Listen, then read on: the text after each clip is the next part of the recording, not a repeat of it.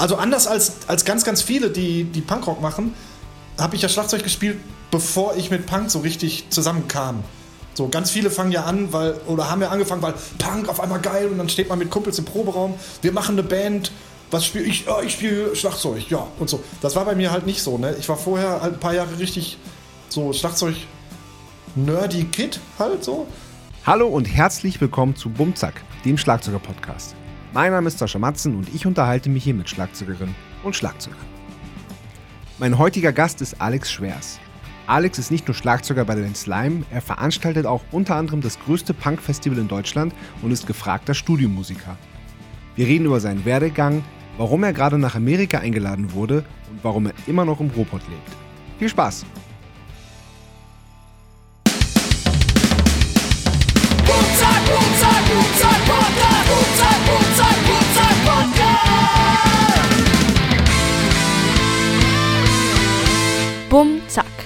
der Schlagzeuger-Podcast von Sascha Matzen.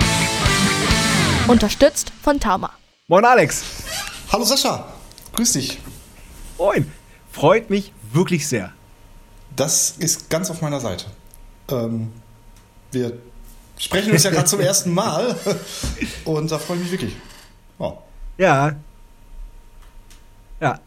Ja, sehr schön. Weil du bist ja nicht nur äh, aktiver Schlagzeuger bei Slime, sondern du hast ja auch bei Hass gespielt. Du, äh, du veranstaltest das größte Punk-Festival, was es gibt in Deutschland mittlerweile. Wahrscheinlich ist es das, ja. Und machst lauter interessantes, gutes Zeug.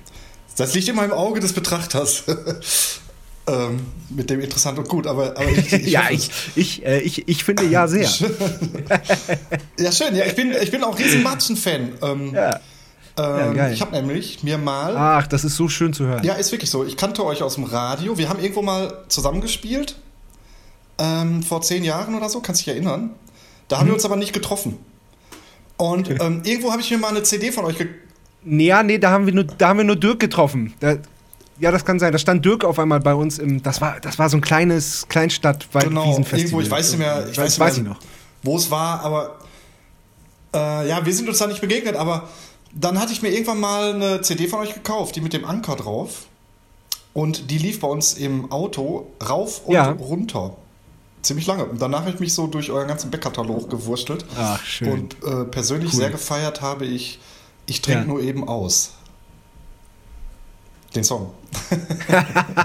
Ja, das ist lustig. Das Lied habe ich, das habe ich jetzt jahrelang, war das, war das irgendwie verschwunden bei mir, aber das ist jetzt irgendwie, taucht es jetzt öfters wieder auf. Das ist, das ist echt lustig. Ich mag das auch sehr Super gerne. Song.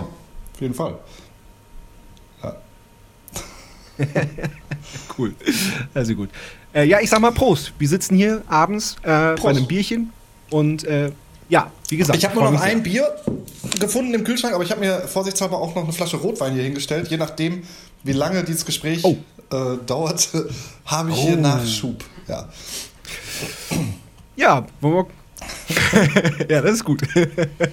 also auf jeden Fall gut zu wissen. Ähm, komm, wir äh, fangen wie immer ganz Ja. vorne an. Du wurdest geboren am 23. Mai 1973, auch in Gladbeck. In Kichellen, aber das ist äh, der Nachbarort quasi. Ja. Alles klar. Das heißt, du bist jetzt bis heute ähm, deiner Heimat quasi treu geblieben. Ich habe tatsächlich immer hier gewohnt, außer ein einziges Mal für ein paar Jahre habe ich in Gelsenkirchen gewohnt, aber da war die andere Straßenseite Gladbeck.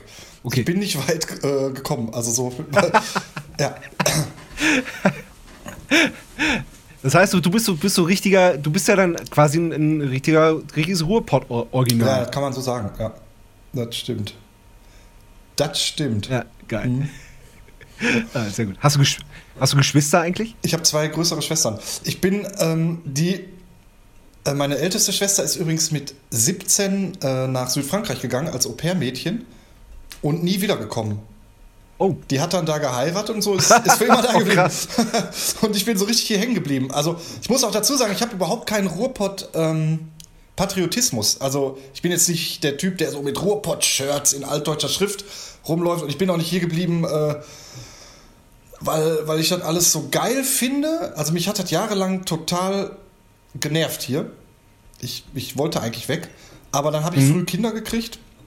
Und ich hatte auch immer hier so meine, ähm, meine Musikprojekte und so. Und dann ähm, irgendwann ist es so ein bisschen umgeschlagen. Da war ich viel woanders, war ich viel unterwegs, so. Und habe es dann genossen, zurückzukommen, weil das hier dann doch irgendwie so ein, wenn man sich hier einmal so eingelebt hat, man, man ist dann doch so ein Kind dieses, dieses äh, scheiß Lochs hier so eigentlich. Aber ähm, äh, dann, dann irgendwann fand ich es dann auch gut hier und äh, war dann zum Glück aber auch viel unterwegs. Und dann konnte ich es ertragen hier. Und mittlerweile, mh, ja, mag ich es gern. Ich muss nicht hier sterben oder hier alt werden. Das ist ja da, da ja, ja, ja, ja, ja. Da hat man als Musiker aber eh den Vorteil, dass man, dass man eh ständig rauskommt. Ne? Das ist so. Ansonsten wäre ich hier eingegangen. Aber äh, ich wollte mit 16. Ja. Wenn nicht gerade Pandemie ist oder wenn nicht gerade Lockdown ist oder so, dann. Äh, genau. Ja, okay, dann geht es uns allen gleich. Ne? Egal, ob, äh, ob du in einer Riesenstadt wohnst oder hier. Ja. Aber ich wollte früher nach Hamburg. Das war mein größter Ja. Traum. Ähm, da war, als ich 16 war, war da so aus meiner Sicht so die Musikszene. Da ging es ab. Da wollte ich unbedingt hin. Da war ich auch schon da und habe eine Wohnung gesucht. Warum? Wa- Was, wa- was, was, was war da gerade? Was war da gerade so, so, so am Start? Wa- Warum? War das so, war das so die Oma Hans Zeit oder was war das? Äh, Die kannte ich gar nicht damals. Also, äh, als ich 16 war, Ah, okay. äh, das war Ende, also es war 1990 dann so, äh, ja, Mhm. um den Dreh und da habe ich eine Schreinerlehre angefangen und die wollte ich eigentlich in Hamburg machen. Und ich hatte da auch eine, eine Lehrstelle und wollte dann nach Hamburg und da wollte ich durchstarten als Drummer. und dann war ich da mit zwei Freunden, habe eine Wohnung gesucht und da war halt krasse Wohnungsnot. Da, da, da waren wirklich so an so Bäumen äh, in der City, in, in Hamburg, ne? Äh, da waren Kautionen, Belohnungen äh, für eine Wohnung, paar tausend Mark damals und so, und das war aussichtslos. Und dann sind wir zurückgefahren, haben ein paar Krass. Tage gesoffen da, bin ich zurückgefahren und dann, ja, das war's. war's mit Hamburg. Ja, ja. Aber, aber welche Bands waren, waren denn da so am Start 1990 in Hamburg? Warum, warum hast du da so, äh, warum hast du da nach, nach, der, nach der Musik gesucht? Oder was hat dich da musikalisch so hingezogen? Ey, das kann ich dir heute gar nicht. Äh, ich kann es gar nicht an einzelnen Bands ausmachen. Und es war ja sogar, glaube ich, für die Hamburger Schule zu früh. Die zumindest kannte Ja, ich die gar nicht so. früh, ja. Ich war zu der. Nee, das, das war zu früh, ne? Die kannte ich gar nicht. Ich kann dir keine einzelnen Bands nennen. Irgendwie war Hamburg für mich Mhm. die Musikhochburg. Ich war aber auch ein total naiver Teenager, so Okay. äh, hier auf dem, in einer, in einer Ruhrpott-Kleinstadt. Okay. So, also, pff, ich wollte einfach nach Hamburg. Ja. Ja, okay. Okay. Aber ähm, setzen wir noch mal ein bisschen vorher an. Wie bist du denn überhaupt zur Musik gekommen und zum, zum Schlagzeugspielen? Also, Musik habe ich schon immer gemacht. Ich habe Trompete gespielt als Kind. Also richtig als pff, ganz kleiner Junge. Und dann habe ich in so einem Orchester gespielt. Äh, von, von ähm, das Ach, Fe- krass. im Festischen Bla Blasorchester, das war das Orchester der Feuerwehr hier. Da waren nur alte Säcke drin. Äh, und ja, ich habe da äh, halt Trompete gespielt als, als Kind in diesem in dem Wie, wie, wie, Entschuldigung, wie alt, wie alt warst du denn da ungefähr? Ah, ey, fünf, sechs, richtig jung. So jung, aber so jung soll man doch eigentlich überhaupt keine Trompete spielen. Oder weiß man das erst Sag, sag das meinen Eltern. ich weiß es nicht. Ich wollte Trompete spielen. Das war, das, das war mein Traum. Vielleicht wusste man das in den 70ern noch nicht. Kann gut sein. Ja, Ja, cool. und, und da hatte ich bei so einem, ähm, so einem alten Herren hatte ich Trompetenunterricht und der hat mich dann mit in, in sein Orchester geschleppt. Das war das Orchester der, äh, der Feuerwehr in Gladbeck. Die waren alle schon so uralt Ja. und da habe ich dann auf Schützenfesten und so gespielt. Also so Märsche und schrecklich. Ja. Aber ähm, Aber So wird da ich nicht auch hart, hart gesoffen in solchen Kapellen? Habe ich nicht mitgekriegt. Ich weiß nicht, ich war auch nie mit denen, Okay. die waren auch manchmal so ein paar Tage am Stück irgendwo, da war ich aber nie mit. Ich habe immer nur in der Gegend Ja. dann gespielt. Ah, okay. Äh, also die haben wahrscheinlich nicht, also wenn die abends gesoffen haben, dann äh, war ich im Bett. naja, aber der Typ, Okay. Der ja, Typ- weil ich kenne ich kenn das nur von, von, von, von uns, Entschuldigung, ich kenne ich kenn das nur von uns vom Dorf, dass der dann, dass dann, ups, dass dann irgendwie so am Pfingsten, dann sind, fahren die halt mit so einem Wagen rum, halt vormittags auch schon. Ah, ja, ja. Und äh, da, da wird halt Schnaps gesoffen, hart. Seit ab vormittags irgendwie. Und so, das, das sind halt so meine Erinnerungen an so, bei uns hieß es halt Posaunenchor im, im, in Norddeutschland auf dem, auf dem Dorf, auf dem Land. Aber das, das war dann halt so, das, das ist so halt so das Bild, was ich vor Augen habe, dass da wirklich alte, besoffene Männer auf dem, äh, auf dem, auf dem Wagen sitzen und irgendwie die, die, die äh, ein, eine Markstücke rumgehen bei den Kindern, wer als erstes von diesem Wagen da runterfällt. das, also mit dem Orchester, äh, das war halt so, so ein Marschorchester äh, oder so. Und äh, da musste ich dann so marschieren auf Schützenfesten und so. Und bevor die angefangen haben zu saufen, war das schon vorbei. Was du meinst, also im, im Schützenzelt, diese Geschichten auch, ne? Äh, oder, oder 1. Mai-Geschichten und so. Das äh, habe ich später nochmal mit einer Coverband. Genau sowas, ja. Das habe ich nochmal mit einer Coverband dann als, als Schlagzeuger, aber, aber das auch nochmal erleben dürfen. Ja, ja, okay. Ja, das war. Ah, sehr äh, gut. Ja, und der, und der, ähm, mein Trompetenlehrer quasi, der war damals schon uralt, der hatte irgendeine Kriegsbehinderung. Der hatte Granatensplitter im Hirn, der hat immer, wenn der angesetzt hat und mir was vorgespielt hat, hat er immer gleichzeitig mit dem ersten Ton, gefurzt. da war immer so ein. Also wirklich völlig Nein. synchron. Wenn, wenn er gepresst hat, kam immer als allererstes noch ein Furz mit raus. Das war so krass. Äh, ja. Die harte Schule. Ja. Oh, ist das gut, ey. Oh, oh Gott, ja. Du siehst, ich bin, ich, also ich, ich bin da etwas infantil. Ich, ich liebe Furzhumor. Das ist wirklich das Schönste für mich. Das ist übrigens auch, äh, Furzhumor, Oh, das ist übrigens. Oh. ist, ist übrigens auch so ein Ding, was ich merke, weil ich ja seit Jahren eigentlich in, in Bands von außerhalb spiele. Und hier im Ruhrpott äh, hat man in Mhm. der Regel Furzhumor, also durch und durch. Aber das, das kann nicht jede Band Ja. teilen. Also ich sitze, ich habe Ja. kenne die Erfahrung, irgendwo im Bandbus zu sitzen, irgendeinen Witz zu machen und keiner lacht und alle gucken mich an, so, äh, ist ja widerlich, äh. So, äh. Okay. Schon öfter mal erlebt. Nee, also bei, also, äh, bei Furzhumor wärst, wärst du bei uns wirklich allerbesten, äh, bei allerbesten. Da sind wir alle, sind wirklich, also. Habe ich mir irgendwie gedacht bei euch sogar. Irgendwie, ich hatte, da so, ein- ich hatte da so ein Gefühl. wo seid, Oh wo seid ihr äh, beheimatet? Äh, Im Wendland. Äh, die Band ist im Wendland beheimatet. Das ist äh, ja so grob Norddeutschland zwischen Hamburg, Hannover und der ehemaligen DDR. Aber ihr- so dieses alte Grenzgebiet, wo Gorleben ist. Ah ja, ja, okay. Aber ihr seid, ihr seid so Kleinstadt-Kids. Äh, und, und nicht so, so Dorf. Und Absolut richtig Dorf. Dorf, ja? Richtig Dorf, ja. Richtig, richtig Dorf. Da sind in unserem Dorf wohnen, wohnen 80 Menschen, da ist die Band auch noch zu Hause. Da haben wir unseren Proberaum noch und äh, im Umkreis von drei Kilometern gibt es nur Felder und Wälder. Ja. Da ist nichts. Krass. Ist geil, ist richtig gut. Ja, das finde ich auch. Aber da ist aber auch, ähm, auch eine, eine harte Sache, ne? Nach Wien, wenn du dann permanent aus Wien äh, anreist. Ist auch nicht so easy. Ja, ja, also ich bin halt, ich war halt viel Flieger, so, ähm, und, ähm, aber ich bin seit der Pandemie einmal geflogen und das war so, war so horrormäßig. Das war irgendwie wie in so, wie in so einem Horrorfilm, bin ich mir da vorgekommen. Und seitdem äh, fahre ich mit dem Auto, wenn ich fahre. Also ich habe jetzt äh, in, der, in der Zeit dann auch mehrfach äh, Rekorde gebrochen, wie oft ich meine Brüder und meine Band nicht gesehen habe, sondern nur so halt über den Computer oder so. Ja. Und ähm, wenn was ansteht, wenn wir was machen, dann fahre ich eigentlich mit dem Auto. Und wenn ich überhaupt keinen Bock habe, Auto zu fahren, dann fahre ich mit dem Zug. Ja. Oh ja, ist eine ganz schöne Strecke. Das geht aber. Ja. Ja, ja, aber das geht. Ja, ich liebe das. Zugfahren. Finde ich immer geil. Nach Konzerten oder so kann man gut chillen.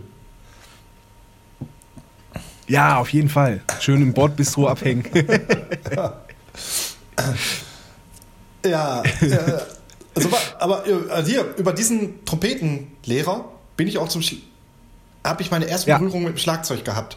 Die Geschichte im Prinzip, Ah, ja, da okay, kam nämlich erzähl. eins von weil der hatte, ähm, der hat halt äh, so, so Unterhaltungsmusik gemacht, damals so, ähm, und Marschmusik und so. Ne? Und der, der hatte äh, ein Schlagzeug mit echten Tierfällen. So ein ganz, ganz altes Ding.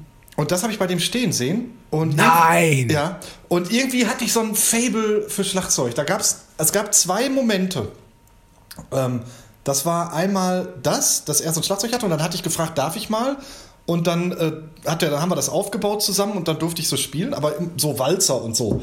Rum da da, rum da da. Ja. Und dann hat er mir, ähm, dann hat, haben wir irgendwann vereinbart, okay, jede zweite Stunde darfst du hier Schlagzeug spielen. Und dann musste ich das Ding immer auf- und abbauen und da waren schon irgendwie 30 Minuten um von der Stunde. Und ich war dann immer total fickrig, so, ah, schnell aufbauen, aufbauen. Achso, und diese scheiß äh, Tierfälle, die musst du dann immer stimmen und wieder entstimmen, weil sonst reißen die vom Wetter und so, ne? Also da war von der Stunde waren, waren 40 Krass, Minuten. ja, okay. Äh, war- Ja, aber danach habe ich nie wieder echte Tierfälle irgendwo gesehen auf dem Schlagzeug. Äh, das war echt krass.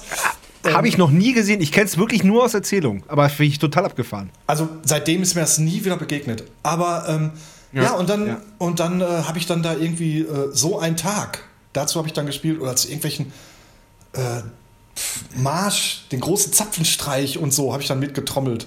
Solche Sachen. Ja. Das waren meine ersten. Aber ist, ist, ist es nicht auch so ein bisschen so, dass man, dass man, äh, dass man auf so einem Schlagzeug mit echtem Tierfell, dass man da gar nichts anderes drauf spielen kann? Das geht doch auch gar nicht. Ich oder? könnte man mir nicht könnte da vorstellen, wie nicht man- irgendwie. Ja, ja, ja. Ich weiß gar nicht, wenn man da richtig reinhaut, Ja. dann reißen die wahrscheinlich sofort oder so. Ne? Wahrscheinlich, ja. Ja, ja. Also das war, ein- das war ein Schlüsselmoment und ähm, dann war natürlich in dem Orchester, in, in diesem festlichen Blasorchester, war ein super Drummer, der da also nur mit Snare Drum meistens gesessen hat und der war so, ein, so ein, ja, so richtig guter, so ein alter Sack so, aber so ein echt guter Techniker. Und ähm, ich habe dann da gesessen mit meiner Trompete und habe eigentlich die ganze Zeit da so, ja, äh, da hingeschielt. Ähm, das war geil. Und eine Platte äh, von meiner großen Schwester. Eine Deep Purple Live-Platte. Boah. Äh, die die äh, habe ich gehört und da habe ich erst Mal so äh, wahrgenommen, boah, was ist das denn für ein Drama? So, das, das war eigentlich so das, das Ding, die Initialzündung. Ja. Ja. Und, und gab es dann den Moment, wo du, wo du dich entschieden hast, die Trompete Trompete sein zu lassen und lieber irgendwo drauf zu hauen? Ja. War das, war das, so, ein, war das so ein bewusster Moment, eine, bewusste Entscheidung? Nee, das, äh, ich- Trompete, ich war jetzt auch nicht so. Das hat sich dann einfach total schnell verloren. Also ich war dann, ich, ich Mhm. bin dann tatsächlich richtiger Drum-Nerd geworden. Also als ich rede jetzt so von, von der Zeit mit Okay. neun Jahren, zehn Jahren so, wo ich so richtig, äh, richtig. Mhm. Ähm, kennst du noch diese Serie Super, Super Drumming? Ja, ja, ja, doch, das ist mir schon untergekommen. Ja, ja, auf jeden Fall. Das da finde ich krass, dass es sowas gab dann. Ja, da das war, das war der. Hammer. Die kam, da gab es irgendwie so, weiß nicht, sechs oder acht Folgen. Ja. Es kam dann einmal die Woche oder Ja. zwei Wochen. Und da habe ich wirklich. War das, nicht, war, war das nicht Pete White oder so? Oder Pete Best? Nee, Pete Best war das, oder? Pete York. Pete Best ist der, der, der von den, Pete York. von den Beatles, der, Wusste. der, der, die Beatles rausgeschmissen haben, weil er zu gut aussah. Ja, so Das stimmt natürlich. nee, Pete, Pete York war das. stimmt. Ja, Pete, ja, natürlich Pete York, ja, ja. Den habe ich, den hab ich, den hab ich bei Helge Schneider gesehen. Der Ja, hat ein Schlagzeugsolo gespielt, Da, ja. da bin ich fast umgefallen. so ein traditioneller, äh, Mega. Geiler Drummer, ne? Ja, ja und das. Und Ja. da war ich, so, war ich so richtig so, als Kiddie war ich da richtig nerd. Und dann habe ich diese Serie, die kam dann, also das war für mich so das Highlight der Woche. Und so. Und dann, äh, ja, Voll geil. so hat es angefangen, ja. Ja, aber, aber, aber, wie, wie, aber das musst du jetzt nochmal genau erzählen. Das heißt, du hast dann, ähm, du musst ja dann auch ein Schlagzeug irgendwie bekommen haben, du musst ja dann Unterricht bekommen haben. Wie, wie genau lief das ab? Ich war, also mein, oh Gott, die Geschichte. ähm, also meine ähm, Mutter ist katholisch und mein Vater evangelisch. Und ich war in den Pfadfindern, in den katholischen Pfadfindern. Was? Ja. genau. Das geht doch nicht. Nein, aber ähm, äh, und ähm, wie war das nochmal? Genau. Und ich, ich war evangelisch. Aus irgendwelchen Gründen war ich evangelisch. Und dann war ich aber in den katholischen Pfadfindern, weil wir haben neben der Kirche gewohnt. Und die äh, katholischen, also Kommunion ist ja eher als Konfirmation. Und dann habe ich, und ich brauchte die Kohle von der Kommunion für ein Schlagzeug. Und dann habe ich meinen Eltern gesagt, ich möchte unbedingt katholisch werden. Und das war auch plausibel, weil ich war ja da immer an der Kirche. Wir haben ja da gewohnt. Und dann haben wir dieses, diesen Prozess gemacht, sind zum Pastor und dann gab es da irgendwie diese große Salbung oder so. Ich weiß es nicht, ich kenne mich da nicht mehr aus. So, kannte ich eigentlich noch nie. Und äh, dann haben die mich da irgendwie katholisch gemacht. Und dann hatte ich sofort Kommunion und hatte dann irgendwie ähm, Geld. Und davon habe ich mir ein Schlagzeug gekauft. Also ich hatte davor schon so eine totale Das ist stark. so, ich hatte davor so eine totale Kackbude so, aber davon habe ich mir so ein, so ein richtig schönes blaues von, von der Firma Maya war, das habe ich auch nie wieder gesehen. Das hat glaube ich 900 Mark gekostet, war für damalige Verhältnisse schon also ich war verliebt in dieses Ding so, ne? Ähm, auf jeden Fall, das habe ich mir dann geholt. Ja, und danach sobald es möglich war, bin ich dann komplett aus der Kirche ausgetreten. Also ich war alles mal auch durch die, durch diese durchs Schlagzeug war ich dann auch äh, alles. Ja. ja, sehr gut, sehr gut. Ja. Und, äh, und äh, wie, wie, wie, wie hast du gelernt? Ich bin totaler Autodidakt, ehrlich gesagt. Also, also wie, wie die meisten, die in Rockbands im weitesten Sinne landen, so. Oder vielleicht, vielleicht stimmt das gar nicht, weiß ich nicht. Aber ähm, ich habe nie wirklich Unterricht gehabt. Ich hatte mal dann so mal zwei Stunden bei irgendeinem, den ich irgendwo gesehen habe, so ältere hier aus dem, aus dem Ort oder so. Ähm, die sind da mal vorbeigekommen, haben mir da ein bisschen was gezeigt. Und irgendwann hatte ich mal einen Kumpel, der war älter, ein Ex-Freund von meiner Schwester. Der war auch Drummer und der war in Düsseldorf im Drummers Institute. Da hat er eine Ausbildung gemacht. So, boah, fand ich voll krass irgendwie. Ähm, und dann bin ich mit dem mal zu einem Workshop gefahren mit Simon Phillips. und das war irgendwie, das war aber ein paar Jahre später dann. Und da saßen irgendwie 30 Leute. Simon hatte sein, Simon Phillips kennst du, ne? Ja, klar. Ja, und der hatte da irgendwie seine 100.000 Trommeln aufgebaut. Ähm, und dann saßen da irgendwie 30 äh, Typen rum und dann hat er da irgendwie rumgewirbelt. Und das war so, äh, äh, was, was, was geht denn ab? Ja, und im Prinzip war, im Prinzip war es total sinnlos so. Und ich war dann auch schon ziemlich schnell, ähm, hat sich das bei mir so zu so einem Band-Ding dann auch verändert. So, Ja. Ja. also das war irgendwie interessant und dann durfte auch jeder einmal an dieses äh, riesen Schlagzeug von Simon Phillips und dann da irgendwie drauf spielen. Und ich weiß noch, dass ich da saß und, Ja. und gar nicht spielen wollte. Da waren irgendwie alles so, so richtige Drum-Typen, Nerds. Ah, okay. ähm, und ich war dann schon so ein bisschen so auf so einem anderen Trip. Und dann habe ich mich da hintergesetzt und habe so, äh, ja, äh, und habe dann so einen ganz stumpfen Vierviertel gespielt. Ja, hm. Ich glaube, sowas würde ich auch machen.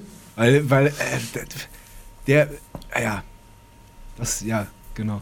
Ähm, da fällt mir jetzt gerade ein, ähm, ich, ich habe äh, damals schon dazu das gepostet hast, bin ich, äh, und hier, jetzt bin ich nochmal drüber ges- gestolpert, da, das Video, wo du an dem größten Schlagzeug der, Sel der Welt sitzt, von, vom letzten Jahr ist das, glaube ich. Was war das? Das ist ähm, ein, sehr, sehr guter Freund von mir, hat einen Backline-Verleih in Lünen, Gate to Hell. Der Robert. Ja. Und der, hat, der Ja. hatte durch Corona natürlich nichts zu tun. Also der hatte in seiner Halle irgendwie 150 Schlagzeuge stehen Ja. und 400 Marshall-Boxen oder so. Also er hat so riesige Halle. Kennst du so Backline-Verleih, ne? Und, aber der ist echt Ja. ein großer Betrieb. Ja, ja, so. Und ähm, der hatte dann nichts mehr zu tun. Also normalerweise zu der Zeit, als das da losging mit Corona, ist die Halle fast leer, weil alles irgendwo auf Tour ist. Und dann war alles da. Und dann ähm, Ja. war halt so allgemeine Langeweile und Frust. Und dann hat er irgendwie gesagt, ja, dann baue ich jetzt das größte Schlagzeug der Welt. und das hat er dann gemacht. Da gibt es auch eine, eine Zeitrafferaufnahme, wie die das Geil. Ding aufgebaut haben. Ich glaube, mit fünf Leuten haben die zwei Tage lang da dran rumgeschraubt. Das sind über 1000 Teile so. Und da erstmal dieses Konzept, dass, dass das so aufgebaut ist, dass du überall drankommst. Da ist ja oben rum alles zugebaut. Du musstest Ja. äh, eine Bassdrum Ja. rausziehen aus diesem ähm, UFO quasi. Das sieht ja aus wie ein UFO. Musstest du unten eine Bassdrum rausziehen, um dann Ja. dadurch da rein zu klettern. Ja, und das hat er halt gemacht und dann, und dann hat, er mich hat er mich gefragt, würdest du das präsentieren wollen und darauf spielen wollen? Und ich natürlich, ja klar, ja sicher. Wer, wer, wenn nicht ich? Selbstverständlich. Ja, und das war dann, und, und das war so eine, so eine Aktion. Erstmal Ja. war es ein Spaß, aber es war dann auch eine Aktion, um auf die Situation von solchen Betrieben äh, in, in Corona aufmerksam zu machen. Also, dass auch so ein Betrieb, wie, wie er ihn hat, halt total abgef Voll. abgefuckt ist. Und das war dann auch wirklich hier im, in Nordrhein-Westfalen. Ja. Äh, waren dann die ganzen Lokalsender, die haben dann alle darüber berichtet und so. Das war, war irgendwie witzig. Und das Schlagzeug Ah, super. war Ja, sehr gut. ziemlicher Unsinn so, ja. Ja. Ja, das ist der Hintergrund. Ja. Ähm, ja. Ja. Okay, aber pass, wir gehen nochmal zurück. Du hast dir dann äh, von, von der, von der, nicht, wie heißt es, nicht Konfirmation, wie heißt es bei den, Kommun- bei den Kommunion. Katholiken? Kommunion. Kommunion. Mhm. Ja, genau. Hast du dir dann, hast du dir dann ein Schlagzeug gekauft und ähm, du hast dann ähm, dir das selbst beigebracht. Hast du dann wa- wahrscheinlich zu Musik gespielt, die dir gefallen hat, Ja. oder? ich habe dann im Keller, ich bin in einem Reihenhaus, Eckreihenhaus aufgewachsen. Und da hatte ich dann Ja. meinen Schlagzeugkeller, der ehemalige Partykeller, der wurde dann umgerüstet Ja. zum Schlagzeugkeller. Und ähm, da hatte ich meinen Platten, Ja. Plattenspieler stehen und dann habe ich da zu Platten gespielt, ja. Ja, cool. Zu, äh, zu was zum Beispiel? Hast du da noch Erinnerung? Ja, also erstmal die Purple am Anfang. Ähm, Ja. Ich bin Die Live-Platte? die, ja, aber nicht die Made in Japan, nicht dieser totale Klassiker. Und zwar die, die ich da hatte, die hieß Powerhouse. Die, das ist irgend so eine unwichtige Live-Platte. Die ist aber Powerhouse. Ja, heißt Okay. sie. Die ist aber total geil. Da, da ist eine Live-Version von Child in Time drauf, die ist viel geiler als von der Made in Japan, finde ich. Vielleicht auch, weil ich sie zum ersten, weil ich, weil ich sie zuerst gehört habe. Ja. Äh, und dann, ähm, Ja. da ging das so weiter. Dann hatte ich irgendwie irgendeine YouTube-Platte. Ähm, eigentlich, ich habe zu allem getrommelt damals. Und dann kam irgendwann, äh, kam mir Nevermind the Bollocks unter auch. Das war so dann ähm, die, der, Oh, der, die Schnittstelle. geil. Also anders als, als ganz, ganz viele, die, die Punkrock machen, habe ich ja Schlagzeug gespielt, bevor ich mit Punk so richtig zusammenkam. So, ganz viele fangen ja an, weil, oder haben ja angefangen, Ja. weil Punk auf einmal geil und dann steht man mit Kumpels im Proberaum, wir machen eine Band, was spiele ich? Oh, Ja. Ich spiele Schlagzeug, ja, und so. Das war bei mir halt nicht so, ne? Ich war vorher halt ein paar Jahre richtig so Schlagzeug nerdy Kid halt so. Und dann kam äh, Nevermind the Bollocks. Sie hat mich dann, ähm, aber Jahre nachdem die rausgekommen ist, die Platte ist ja von 1977. Ja, so, ähm, aber dann hatte ich die und das fand ich dann richtig geil.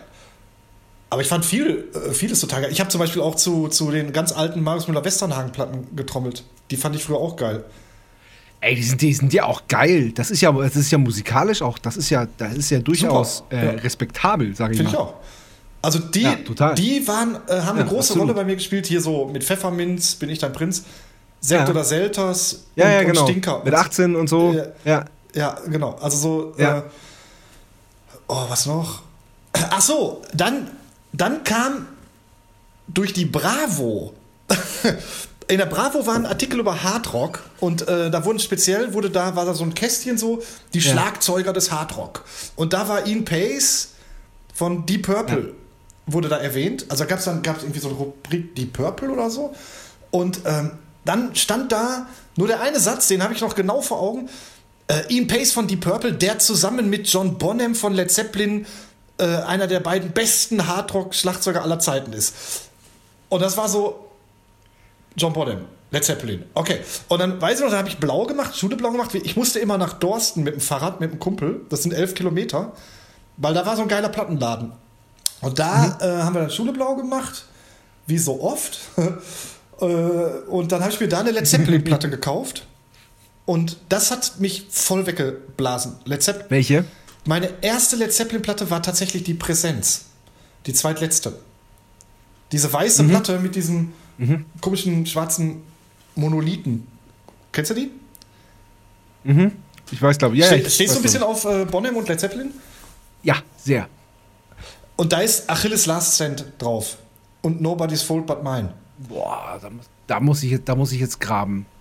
Das sind das, die Platte, das ist für mich bis heute die Platte mit dem besten Drumsound aller Zeiten. Vielleicht, weil ich damit so sozialisiert wurde, ich weiß es nicht, aber wenn ich die heute irgendwie höre oder so, äh, da fliege ich weg. Boah, das ist wow, einfach nur so.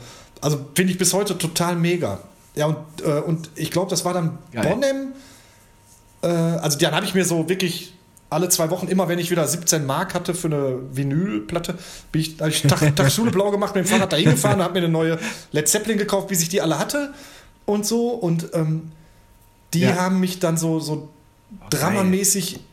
Ist ein bisschen Klischee, weil, weil ja alle auf Bonham stehen. Aber so ein bisschen auch zurecht, weil der einfach irgendwie Ja, aber zu Recht auch. ja. Na, absolut. Ja, Fin- absolut prägend. Ja. Total, ne? Und das Ding ist ja, aber ich bin ja auch viel zu Ja. jung. Also die Platten, Led Zeppelin war ja da schon ein alter Hut, eigentlich.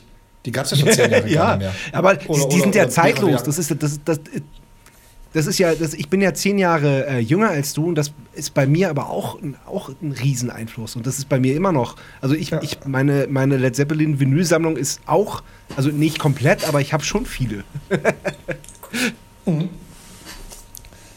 Ja, aber zu, also zu der Zeit, als, als ich die entdeckt habe, war das gerade überhaupt nicht en vogue.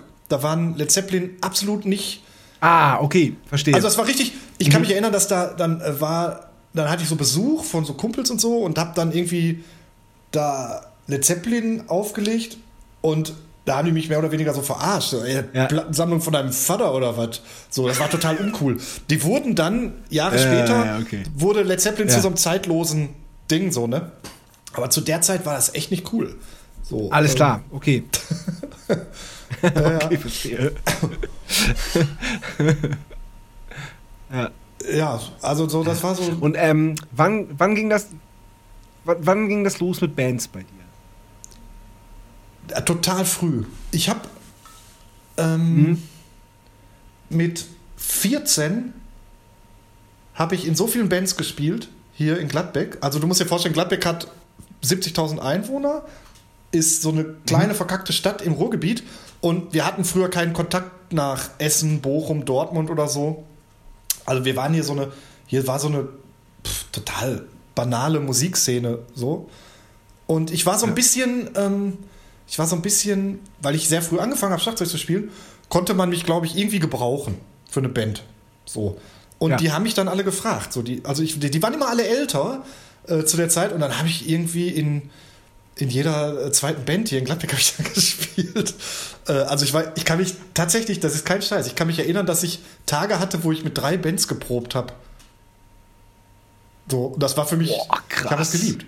Ja, ja, aber also es ging dann so eine Zeit lang so und Ja. ich fand das total geil. Das war für mich so richtig, oh wow, geil. Also erstmal spielen fand ich geil, aber auch mit den Älteren abhängen im Proberaum, so ähm, Ja.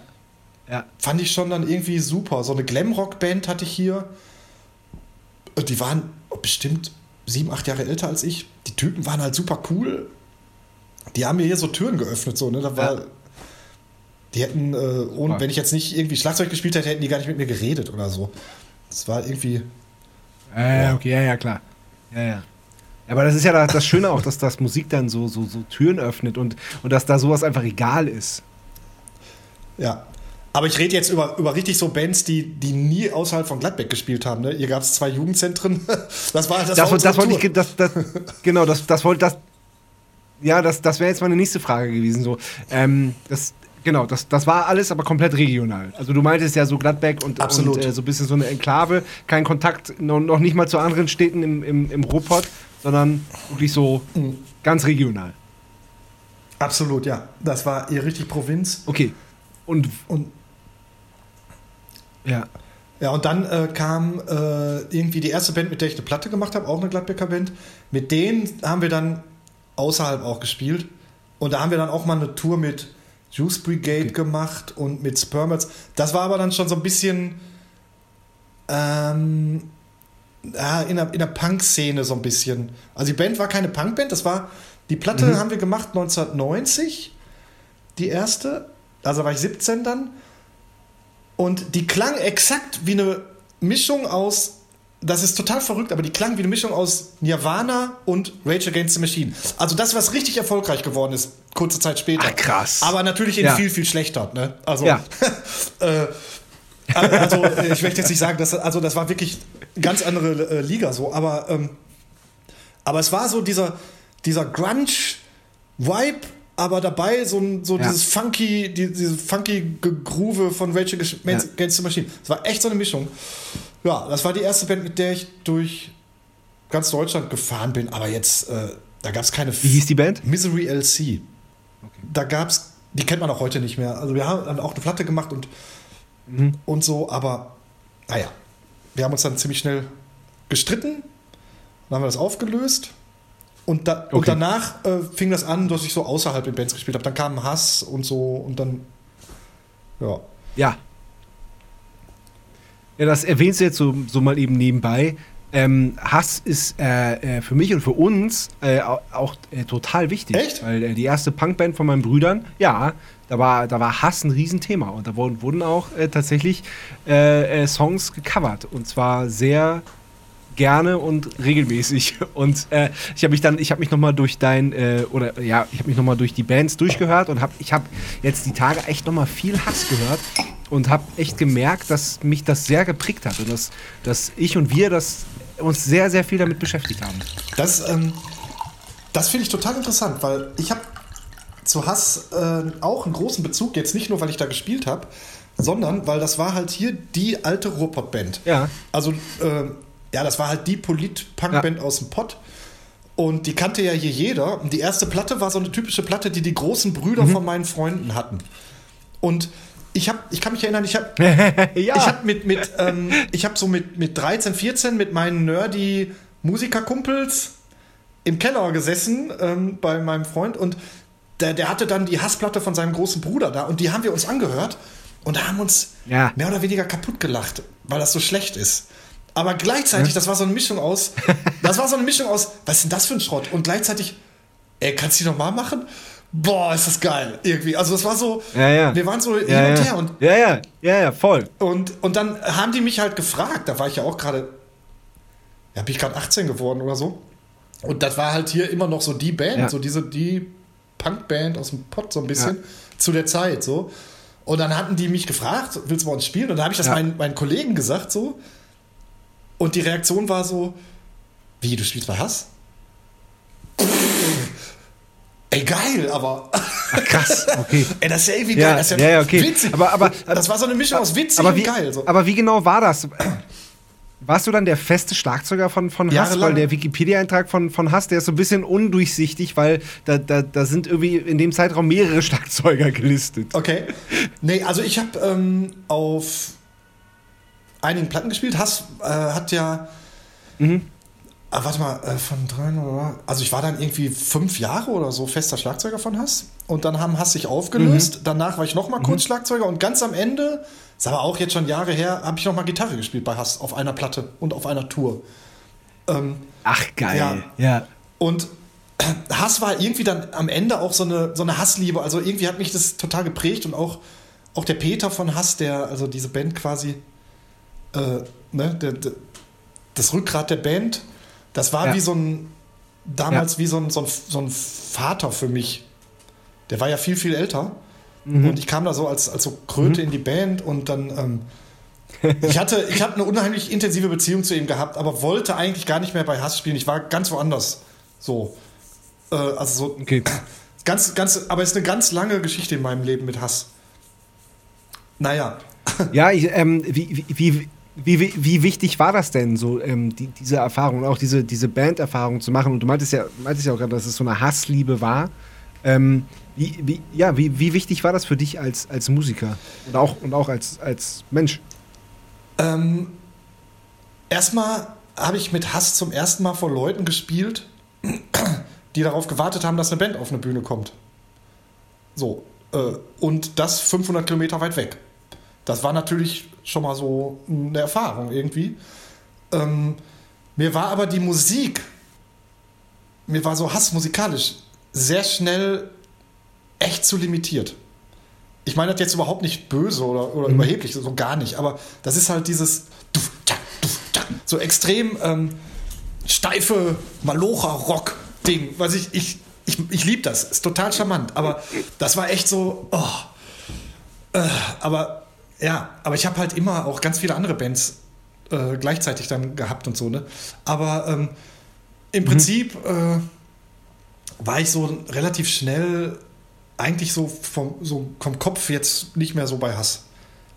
Und hinterher, äh, dann gab es diese Reunion und da hatten, hatten die mich gefragt und da hatte ich eigentlich gesagt, nee, nee, ich habe keinen Bock, ey, ich, nee, irgendwie möchte ich das Thema nicht Ja. nochmal, äh, das Kapitel möchte ich nicht nochmal ähm, aufwärmen und so. Das Einzige, was irgendwie, äh, oder äh, irgendwie, und dann, dann kam das irgendwie so, ja, aber dann meinten sie, ja, dann spiel doch Gitarre. Und dann fand ich es geil. Und dann fand ich es irgendwie spannend. So geil, boah, bei, bei Hass, bei meiner alten Band und Ja. die ganzen alten Songs und jetzt aber nochmal mit der, äh, als Gitarrist. Ja, das ist cool, da habe ich Bock drauf. Das habe ich dann eine Platte und eine Tour gemacht und danach war es dann auch vorbei. So, dann war es durch. Ja, ja, okay, okay. Ja, aber das ist aber echt cool. Das ist ja auch, das ist ja auch irgendwie auch wieder, wieder, wieder Punk, oder? Ja. Ja, ja. Also, ach, mit Hass äh, habe ich schon wirklich tolle Sachen erlebt früher. Das war echt geil. Ja. Aber ähm, ich muss ja, dazu sagen, ich habe gleichzeitig, ähm, also so in ganz verschiedenen Welten bin ich rumgeturmt. Ich habe ja dann noch Schlager gemacht zu der Zeit. für so einen Schlagersänger. Ibo, den, ne? Ich weiß nicht, ob, ob. Kennst du den? Ja, klar. Der so äh, hat ja auch in, der hat ja auch in Gladbeck gelebt und ähm, der hatte mich dann angestellt als, als Drummer und so und das war natürlich total geil für mich. Das war äh, absolut kultig. Ich meine, irgendwie, äh, ich habe eine Wochenende war ich mit Hass unterwegs, andere mit Ibo. Das war schon irgendwie das ist ein bisschen seltsam. So. Aber ich kann, man, kann man sich kaum vorstellen. Es ist echt. ist geil. Ich hab's, ich hab's geliebt, ich fand's damals geil. Und, und dann habe ich auch tatsächlich äh, gleichzeitig noch in so ganz kruden Avantgarde-Jazzrock-Bands gespielt zu der Zeit. ja. Also da, da Ja. bin ich auch drauf Abgefahren. abgefahren. Also das war, ich war einfach, äh, ich, ich wollte total viel machen und das habe ich dann auch da immer gemacht. Ich fand, das, Ja. ich fand irgendwie ganz viel immer, immer aufregend so. Ja. Interessant. Ähm, komm, es ist Zeit für die erste Kategorie. Entweder oder. Entweder oder. Bier oder Wein? Bier. Entgegen der Tatsache, dass ich gerade Du trinkst Wein jetzt trinke. nur Wein, weil das, weil das Bier alle ist. Tat, äh, tatsächlich ja. ich muss aber dazu sagen, Okay. also ähm, die hohe Schule des Alkoholismus, ähm, man verändert, ich auf jeden Fall verändere alle paar Jahre mein Saufverhalten. Ich hatte auch die Rum-Cola-Phase, die ist komplett vorbei. Okay. Und Bier ist Oh tatsächlich ja, eine. das kann ich nachvollziehen. Ja, hattest du auch die Phase? Kennst du das? Ja, kurz, kurz. Ich hatte die lange, ja. Aber, und Bier ist, ist eine Konstante im Leben, Ja. die mir so eine Art Sicherheit gibt. Ja. Hast du ein Lieblingsbier? Nee, ich kann das, dieses Biersorten-Fetisch kann ich nicht nachvollziehen. Es gibt, es gibt manchmal Bier, manchmal schmeckt mir ein Bier nicht, manchmal schmeckt mir eins besser, aber das ist sehr variabel. Ja, das ist doch gut. So, warte, jetzt habe ich hier meine Notizen gar nicht auch gemacht. Ich habe die Frage auswendig gestellt. Wow, wow. Hast du keinen Teleprompter da? Einsame Insel oder Innenstadt? Ah, tatsächlich Innenstadt. Noch. Ich wohne hier in der Innenstadt, allerdings in der Kleinstadt. Also hier ist die Fußgängerzone hier unten. Ja, Ach, alles klar. für eine, äh, ähm, für eine einsame Insel ist mir jetzt noch zu früh. Okay. Aber irgendwann wahrscheinlich schon. Könnte passieren, ja. Currywurst oder Döner? Currywurst. Ja? Ja. Wo gibt's die beste? Im Akropolis Grill hier um die Ecke. nee, ich bin, ich bin tatsächlich äh, relativ, ich lebe relativ vegetarisch. Also so relativ, aber ähm, ab und zu überkommt mich so ein Currywurst-Pommes-Ding und dann muss ich anhalten zur Pommesbude und dann hole ich mir das. Dann hole ich mir Wurst, das geht nicht anders. Ja, genau. Es ist halt doch, Das ist das ist halt doch ein bisschen Ruhrpott, ne? Das ist drin so. Ja. Ja, ja. ja lustig. Wir haben ja in, äh, im, in Bochum zwei Platten aufgenommen. Wo? Und da haben wir tatsächlich Im, auch, Im Studio Mormann? auch äh, erstaunt. Beim Mormann? Und Ja, tatsächlich, beim Moment. Nein! Wann denn? Ja. ja genau. Wann denn? Die, die erste, das war 2007, die äh, Frieden im Krieg. Die haben wir bei Mormann aufgenommen und dann die, die vierte Labyrinth, die haben wir im äh, Kanal 22 in der Kanalstraße aufgenommen. Ja. Aber auch mit, dem- mit dem Detlef Mormann. Nee, nee, nee, D- Detlef, wir, wir haben die nicht mit Detlef, sondern bei Detlef aufgenommen. Ach, mit dem Olaf Opal wahrscheinlich. ne? Mit Olaf Opal. Ah ja, okay. Genau. Ich, ich Ja, kenne genau. den. Ich habe bei Mormann äh, wirklich vor, ja, auch vor 30 Jahren habe ich mit dem Platten, bei dem Platten aufgenommen im Studio. Ja, krass. Ich, aber ich weiß gar nicht, lebt ja. der noch oder Ja, der, der, ein, Lege- ein, ein, ein, Le- der, der, also meines Wissens lebt er noch, aber in dem Studio ist jetzt eine Zahnarztpraxis. Ach echt? Er hat das aufgegeben, nachdem Olaf da raus ist. Krass. Na, der ist ja, der, be- der war ja be berühmt für seinen legendären fetten Gitarrensound, seinen fetten Metal-Gitarrensound. Weißt du, wofür der bei mir berühmt ist? Das konnte der wohl, der, der Mormann. Ja, der, der war, der, Ja? der, der hat, also dieses, der hatte ja so ein Studio übernommen in Bochum, das Fairland-Studio. Und da, da hat so Latoya Jackson Mhm. und so, die haben da alle ihre Platten aufgenommen in den 80ern. Und er hat diese wahnsinnig geilen Ach krass, okay. Ja, das war also so, war voll fett. Und er hat diese, diese geilen Räumlichkeiten ja übernommen mit diesem Innenhof und so, ne? Ähm, Und da war dann das Studio Mormann drin. Aber ich kannte den noch aus Witten. Da hat er so auf dem Dachboden sein Studio gehabt. Da hatte ich auch noch aufgenommen bei dem. Und bei mir ist der so hängen geblieben im Kopf. Der hat immer, man hat angefangen um 11, um 13 Uhr hat er so gesagt so, oh, boah, jetzt habe ich aber mal langsam Hunger. Sollen wir mal was zu essen bestellen? Und dann ging das los. Und dann die ganzen Karten, Pizzeria, Schnitzel, äh, Dönerbude. Dann wurde Essen bestellt. Eine halbe Stunde später kam das Essen. Dann wurde erstmal gebuttert so. Dann hat er seinen Schnitzel mit Pommes gegessen und dann lag er so auf dem Mischpult und hat erstmal gepennt. dann musstest du, ab eins musstest du ihn überreden. Hör mal, Detlef, lass uns doch noch mal aufnehmen. Komm, lass mal aufnehmen. Ey, Detlef. Super Typ. Oh, geil, ey. Ja, der, der hing da auch immer ab. Der saß da immer, der, der hatte da so ein kleines Kabuff, da hat er irgendwie immer YouTube-Videos geguckt, gearbeitet. das war, also war schon, schon sehr. Ja, ja. Und der hat also so, so ein paar, der hatte so ein paar Sprüche, die haut, die, das hat uns, also die, äh, wir zitieren ihn äh, zu gegebener Zeit äh, häufiger mal. Ja, gerne. geil. Ja, ja, ist ein kultiger Typ, ne? Äh, aber wie, Ja, absolut, absolutes Original. wie kamt ihr denn darauf, nach Bochum zu gehen? Äh, wir wollten mit Olaf eine Platte machen. Ah, okay. Der hatte da irgendwie da gerade sein, sein ganzes Zeug stehen. Genau. Mhm. Ah ja, der war da viel, Genau, ne? Ja. dadurch kam das. Ja, genau. Ja, Olaf ist ja so einer, immer, der, der, der sucht sich immer ein, ein Studio und einen Typen, Mhm. mit dem er das zusammen macht.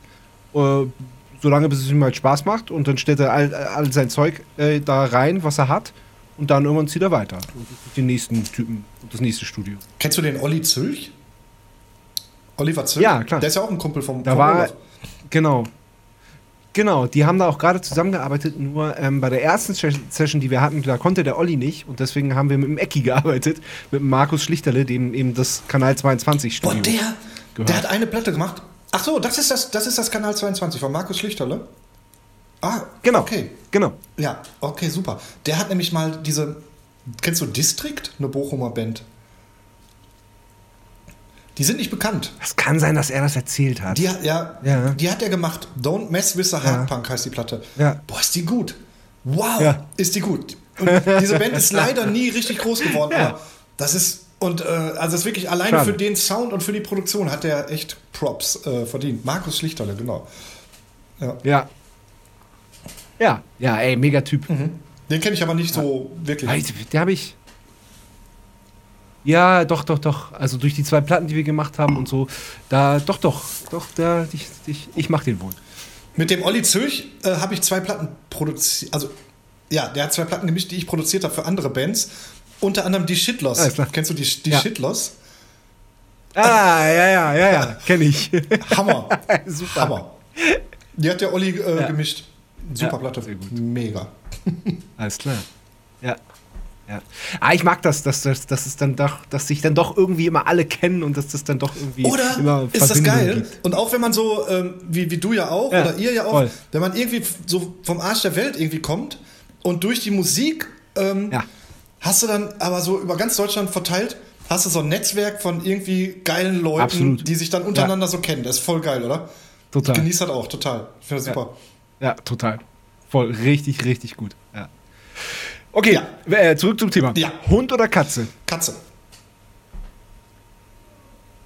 Ich habe Hast du Ich habe eine? eine hier und ich genieße an, oder ich finde an Katzen so geil, dass sie so schön selbstständig sind. Die leben ihr Leben und man trifft sich abends.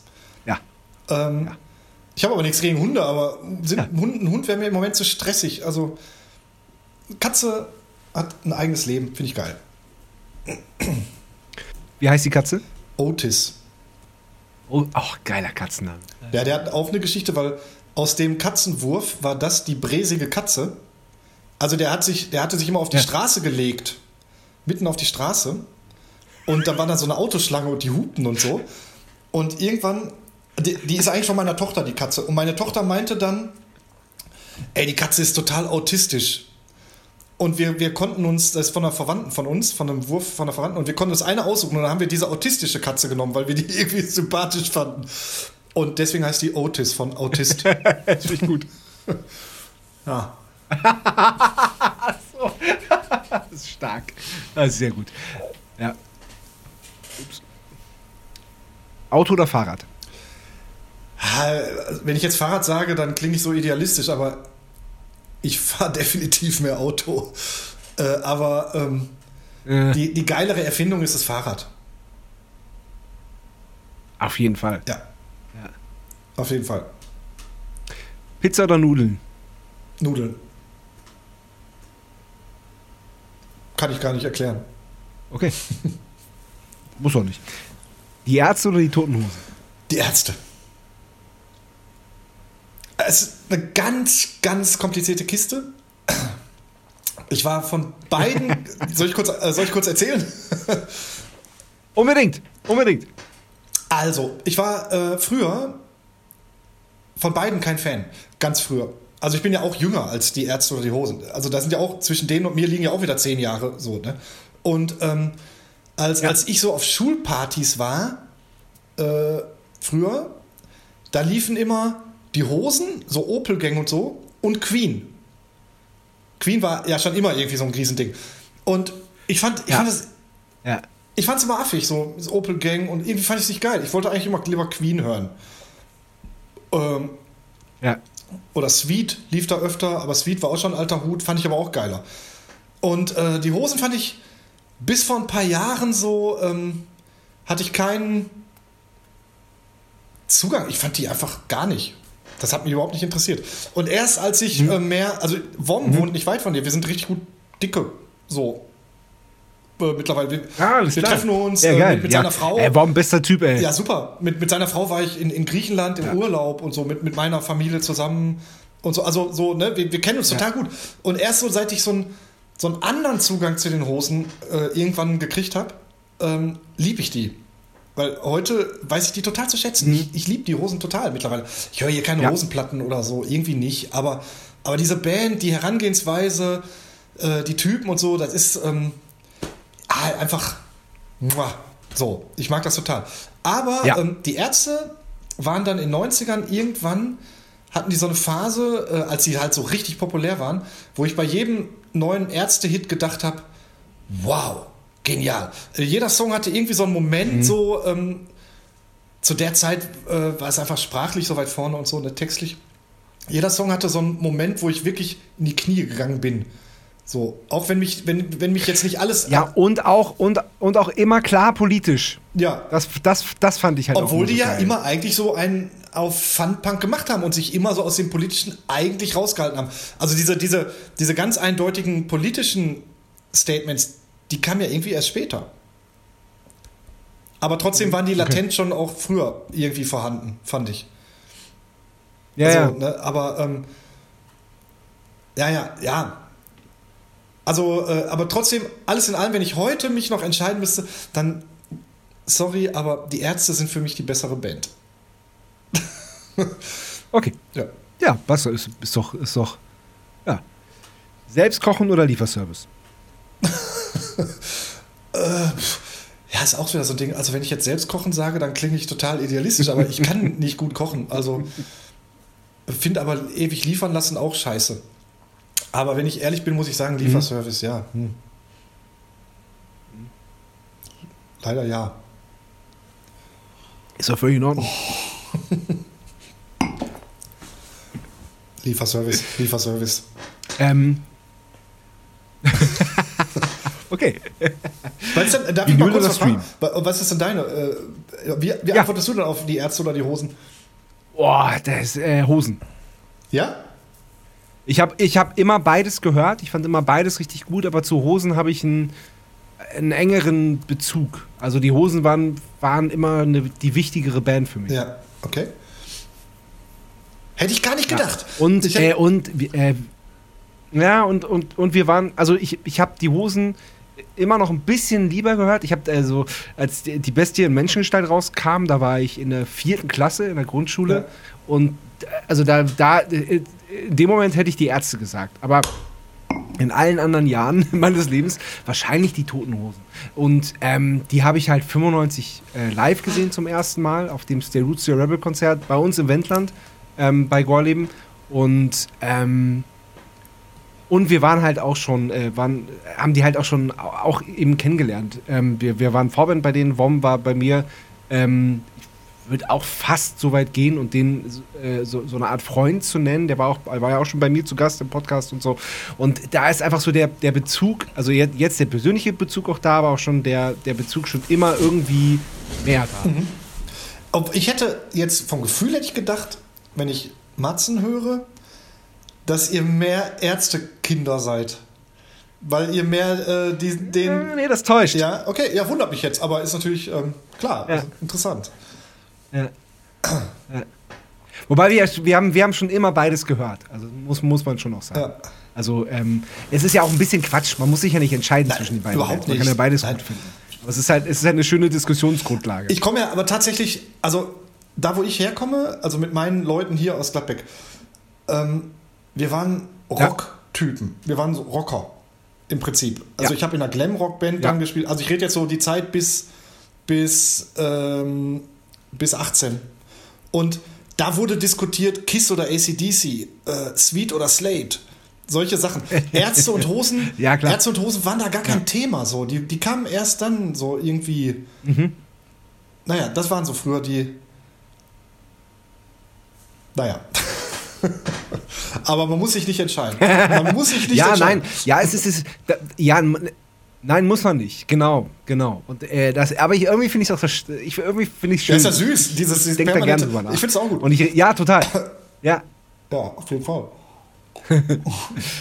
ja. Okay, Vinyl oder Stream? Äh, war tatsächlich Vinyl. Wieder. Ich habe ne, ich hab tatsächlich eine relativ große Plattensammlung. Die hat, also, ich hatte früher mir ja wie alle Platten gekauft. Ich komme ja noch aus der Zeit, als man eine Platte haben musste, um die Musik zu hören. Also, ich kenne ja auch noch die Zeit relativ kurz, aber ich kenne noch die Zeit vor der CD. So. Ähm, aber ähm, dann hatte ich äh, eine beschauliche Plattensammlung die mich nicht mehr interessiert hat, die ist im Keller gewandert, die stand irgendwo in der Ecke. Äh, Eine Katze, die ich früher hatte, hat die Rücken der Platten alle total zerkratzt. Es gab einen Wasserschaden, die Platten standen halb im Wasser. Also meine ganz alten Platten sehen aus wie, wie Sau, so. Und irgendwann habe ich die aber vor, als ich hier in dieses Haus gezogen bin, vor sechs Jahren, sechs, sieben Jahren, habe ich die wieder ins Wohnzimmer geholt und tatsächlich dann auch angefangen, mir neue Platten zu kaufen. Und teilweise, phasenweise auch Ach, geil. ja, und phasenweise auch ähm, wirklich verschärft. Also wirklich so viele neue Platten, die mich interessiert haben. Ja. Also ich, ich stehe tatsächlich auf Vinyl, finde aber auch diesen totalen Vinyl-Fetisch total Panne eigentlich. Ich, bin, ich liebe Vinyl, ich, ich habe Spaß, äh, eine, eine Platte auszupacken und aufzulegen. Das mache ich hier echt regelmäßig so. Ähm, aber dann zum Beispiel geht es jetzt im Zuge der neuen Slime-Platte, überlegen wir gerade über Vinylfarben. So, ich hatte genau heute ein Gespräch mit dem Label und da hatte ich ein Gespräch oder hat mir dann äh, der Kollege vom Label hat gesagt, ja, wenn ihr sechs verschiedene Vinylfarben macht, es gibt tatsächlich Leute, die kaufen dann alle sechs Vinyl. Und da Ja. habe ich dann gesagt, so, ja, aber ey, das ist total affig, ich möchte denen nicht das Geld aus der Tasche ziehen. Das ist doch lächerlich. Also was soll das? Also das kann ich, das kann ich nicht nachvollziehen, das finde ich affig. So, also ich habe Vinyl wirklich, um die zu hören. Ich finde das einfach geil. Ich bin so, Ja. ich bin es noch gewohnt und Ja. stehe drauf. Ja. Ja. Deswegen Vinyl. Ja, finde ich gut. Ja, finde ich alles nachvollziehbar, was du sagst. Okay. Ähm, letzte Frage: Meer oder Berge? Mehr. Obwohl, kann, weiß ich nicht. Kann ich nicht sagen. Ein- Intuitiv mehr. Okay. Ja. Wann warst du das letzte Mal am Meer? Äh, vor drei Wochen war ich in Florida. Ach, Ja. krass. Ja, ja, ich bin von. Wie? Ja. Ich war in North Carolina im Geil. Studio, habe äh, zwei Platten aufgenommen Ja. und bin dann von da mit, mit dem Leihwagen nach Florida gefahren. Und da war ich am Meer. Geil. In Jacksonville. Stark. cool. Wow. Ja, Sehr schön. Was, was, was, was hast du für Platten aufgenommen? Und warum in North Carolina? ähm, ich wurde gefragt, kennst du den Sonny Vincent? So ein amerikanischer, Ah, nee, habe ich nur ge gelesen. Ja, habe ich nur gelesen, äh, äh, dass, dass du mit, mit, mit, mit dem tourst in Europa. ja, und der ist äh, so ein New Yorker Gitarrist, der hat früher bei den Testors gespielt, so eine ganz, ganz alte New Yorker Punkband, Mhm. also so CBGBs, aber die waren wirklich so, so mit die aller, allerersten irgendwie. Und, Ach, krass, und mit ja. dem tue ich ja immer, wenn der in Europa tourt. Und der hatte mich, der hat eine neue Band. The Limit, das ist so eine Art amerikanische Scheißbegriff, in Anführungsstrichen All-Star-Projekt oder so. Da singt der Sänger von Pentagram. Kennst du Pentagram? Mhm. Ja, klar. Bobby Liebling. Über den gibt es so eine Doku. Geil. Astreiner Typ. äh, krasser Vogel so. Der, der singt da, der Bassist Ja. von den Stooges spielt da Bass. Ähm, Ach, der Sonny spielt Gitarre und ähm, die haben mich eingeladen, das Schlagzeug zu spielen. Und deswegen bin ich nach Asheville in North Carolina geflogen und habe die Platte eingetrommelt. geil. Ja, total geil. Und dann habe ich aber gleichzeitig noch eine Soloplatte vom Sonny Knaller. auch noch eingetrommelt.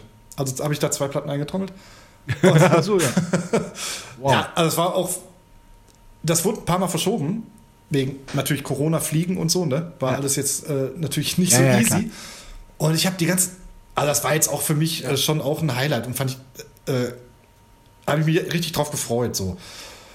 Und ähm, dann wurde das halt ein paar Mal verschoben und ich habe dann echt gehofft, ey, bitte, bitte lass es klappen. Ey, nicht, dass sie am Ende dann doch irgendeinen Ami fragen, äh, da eben drauf zu trommeln oder so, Mhm. weil ich auch Bock habe, mit denen zu touren, wenn die dann ähm, in Europa auf Tour gehen. Naja, und, Ja. und ähm, ja. Da warte ich jetzt auf. Wie es aussieht, also wie, wie es aussieht, äh, ich weiß nicht, ob das jetzt klappt oder so, aber irgendwie klingt es gerade so, als würde Michael Schenker Leadgitarre spielen auf der Platte. Kennst du den noch? geil. Da habe ich natürlich Ja, voll klar. Bock drauf. Natürlich. Ja. ja, Logo. geil. Ja, klar kenne ich den. Naja, ja, super. Das klingt, das klingt gut. Ja, dieser, äh, also die Band ist geil. Das ist, und vor allen Dingen, wie, ähm, wie Amerikaner arbeiten, ist äh, erstaunlich anders als hier.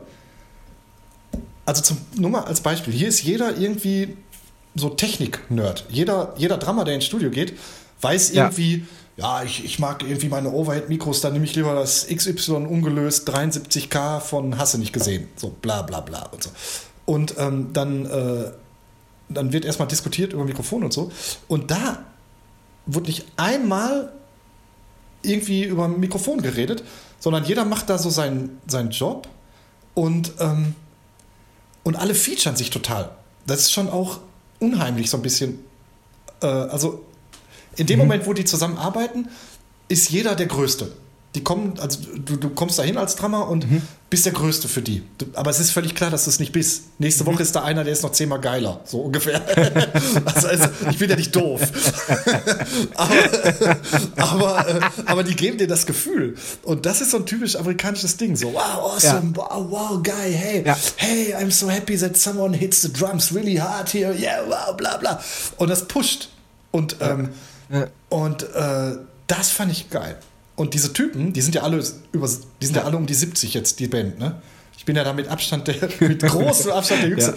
Und die Typen, die, die wollen, die wollen gar nicht originell sein, sondern die kommen an mit irgendwelchen Riffs, wo du denkst, ja, okay, also wenn ich jetzt, wenn, wenn ich zu Hause sitzen würde, mir würde dieses Riff einfallen, dann würde ich denken, naja gut, das hat es schon hunderttausend Mal gegeben, das kannst du nicht machen.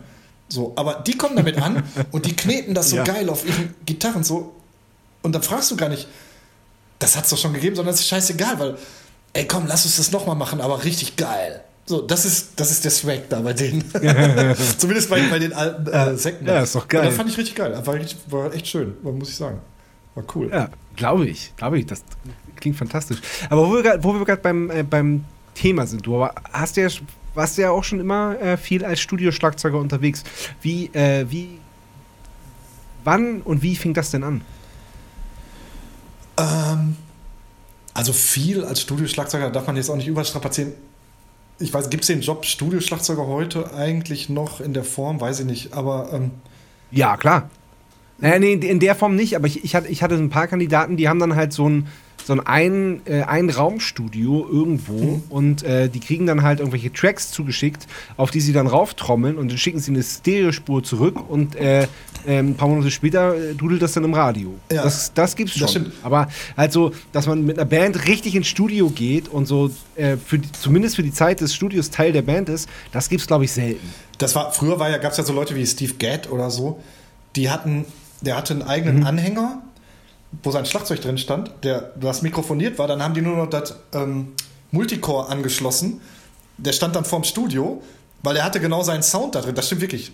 Der, äh, ist total krass. Ja. Und dann hat der, ähm, haben die das Multicore da angeschlossen und dann hat er irgendwie Dutzende von Platten eingetrommelt, weil der gerade so der, der absolute Äh. State of the Art Drummer gewesen ist und so. Und ich glaube, sowas, Ja. du brauchst ja für ein Demo heute oder, oder für irgendeine Produktion, da macht jeder Gitarrist hat irgendwie Pro Tools und äh, Easy Drums und baut da was zusammen und so. Also das fällt ja alles weg schon, ne? Ja, ja, ja. Aber ähm, ja. ich, nee, aber ich habe wirklich immer äh, relativ viel einfach auch auf Platten gespielt für Bands. Das stimmt. Das war irgendwann so ein Ja, das meine ich. ähm, irgendwie, boah, was immer, oder öfters, wenn es dann so um, um so straighte Punkrock-Geschichten ging, ähm, wurde ich dann gefragt, ja. Da habe mich auch immer total drüber gefreut. Weil ist immer echt so ein, so ein Traum. Ist aber weniger geworden. ist nicht mehr so viel. Ja, ich meine, du, war, du warst gerade du warst gerade in, in den, in den äh, Vereinigten Staaten von Amerika, in den amerikanischen USA und hast zwei Platten eingetrommelt. Das stimmt, ja. Aber ist schon wieder drei Wochen her. Nein, aber ja klar. Nein, aber davor, davor, davor habe ich auch länger rumgesessen. Sagen wir so. Ja. Ja, gut, ja, gut, ja, ja, ja, okay. ja. Ähm, jetzt, jetzt mach mal Name-Dropping. Sag mal ein paar Bands, für die du, für die du getrommelt hast. Ey, das sind, äh, ich habe tatsächlich, äh, teilweise kann ich das gar nicht sagen, weil da gar nicht mein Name draufsteht. Tatsächlich auch in Bochum im Studio und so. Aber ähm, ich Ja, hab, äh, ja. in, in, im, also so für so Metal- und Hardrock-Bands, wenn so straighte Nummern waren, ne? Aber äh, so im, im Punkrock, pff, ich habe ja auch auf einer Wiese, Ah, war, das dann wirklich so? Entschuldigung, wenn ich, da, da muss ich nachhaken. War es dann wirklich so, dass dann irgendwie, dass die dann im Studio waren und wenn da so straighte Nummern waren und der Schlagzeuger das hingekriegt hat, dann hieß es so, okay, komm, wir rufen mal den Alex an, der macht das. ja, ja.